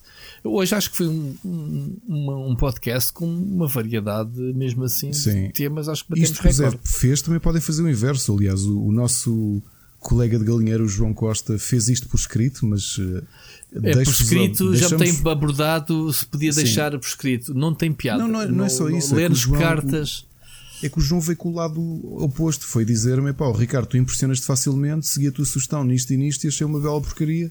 E portanto, façam isto que ah, ok, fez, mas, eh, mas, em voz, que é para, para a gente inserir aqui no podcast. É isso. Exato, Temos aqui a vossa opiniões, quer dizer, nós são sugestões nossas, não, não, isto não é verdade absoluta. Nós não. Sim, nós não, não estamos a fazer crítica. Às vezes, os jogos nós trabalhamos desde sempre e é isso que fazemos. Jogamos os jogos para ter uma opinião estruturada, que vale o que vale, ao fim e ao cabo, é uma opinião, é uma review pessoal de quem a faz. Um, as séries é a mesma coisa, é olha, tanto que eu trouxe hoje dois filmes, um deles eh, nomeado para Oscars, eu não gostei, ou não estou a gostar, que ainda não acabei de ver, e outro que não conheci de nenhum lado, tinha zero créditos, que me surpreendeu. E eu quero ver para a semana quem é que foi ver o, o, o Uncut Gem ou o Diamante Bruto no Netflix, incluindo tu, Ricardo, uhum. e que me uhum. venha dizer: Olha, segui a tua sugestão, gostei ou não gostei. Pá, e, e, então temos aqui um círculo perfeito que é as pessoas reagirem e depois ao fim e ao cabo. Isto, isto porque o Diamante Bruto eu também vi não num, num, podcast, mas vi nas redes sociais alguém que eu, pronto, que eu gosto, uma pessoa que eu conheço, que me disse: Olha, vi o filme, que o filme é, é fixe. E eu fui seguir a sugestão dele. Há muitas séries que me caem agora para. Eu estou mais atento às novidades, obviamente. Sempre que eu vejo uma série esquisita, como foi a semana passada, o October Faction, fui ver já naquela de: epá, isto interessa, vou ver que é para depois também poder trazer para o podcast. Sim, já há muitas séries e, e, e estamos a falar que para ver uma série ou uma season inteira temos de despender pelo menos, sei lá, 8 episódios, 8 horas ou, ou de 40 hum, minutos claro. cada episódio, não é? Ao fim e ao cabo, estamos aqui a dar uma opinião sincera se gostamos ou não gostamos. E as pessoas seguem ou não a, a sugestão, vão ver o episódio. Como é que era? Outro dia tenho aqui uns vizinhos uh, muito engraçados, que os meus vizinhos a gente muito bem, que têm uh, um filho que já está junto com a namorada, tem também 30 e picos anos, e então foi a primeira vez, apesar de eu me dar muito bem com os meus vizinhos, uh, já com, com, uma certa idade, um, foi a primeira vez no Natal que eles ah, venham cá petiscar connosco, em que apareceram nos filhos e que nós podemos conversar e conhecer um bocadinho melhor as, que ele também é muito geek. E então ele explicou-me que ele tem uma, uma ele tem uma tática com tanta cena que existem nos serviços de séries, eles têm a lei dos três episódios. Ok? Qualquer série nova, eles veem os três primeiros episódios. Fizeram isso com o Witcher, fizeram isso com Coda. Ao terceiro episódio, se eles tiverem, epá, quer ver mais? Se não, é, pá, arruma e siga à próxima. Portanto, é isto. Lei dos três episódios. Vejam o piloto, vejam os episódios. Há muitas séries que eu e tu, tu, tu fizeste isso, eu também, que é, cheguei a meio, o October Faction foi uma delas. Pá, não sei se ainda gosto. Mas dá-te vontade para ver ou não? Dá. Então vai, continua a ver e fim Só por curiosidade, eu tinha-vos dito que ia esperar para, o, para vos dizer depois. Acabei de ver o Ars, a série holandesa de terror. Ok. É. É. Ars. Foi, um, foi uns ares que lhe deu. Não, mas, não... mas que uma série holandesa, lá está. Holandesa. Uma série holandesa, engraçado, mas eu acho que eles esticaram demasiado a história para oito episódios. Ok. Ok? Estas séries de 8 episódios realmente a gente queixou só iniciar. Ah, quando gostamos muito de uma série, sabe pouco que há.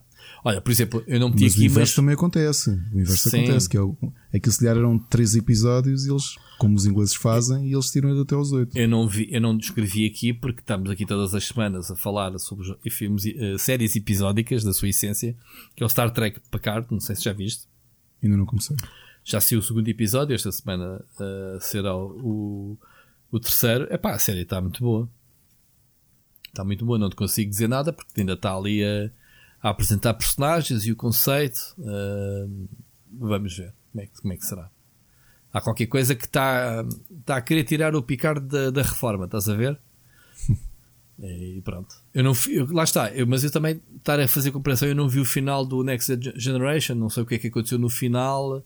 Eles têm algumas referências que os fãs vão conhecer, eu não, não me identifico, não sei o que é que aconteceu. Portanto, yeah, a mesma continuação. Portanto, quem viu é, é o conselho que eu vos dou. Olha, Ricardo, muita coisa hoje, muitos temas, uh, muitas recomendações, não tantas, mas uh, coisas interessantes. Muito obrigado a todos os ouvintes, uh, ou neste caso o José Machado e o Tiago Vicente, que mais uma vez contribuíram aqui para, para a nossa conversa. É isso, Ricardo. Da minha parte, é tudo. Tens alguma coisa a acrescentar? Ouvimos para a semana. Ouvimos um para abraço. a semana, não é? Grande abraço.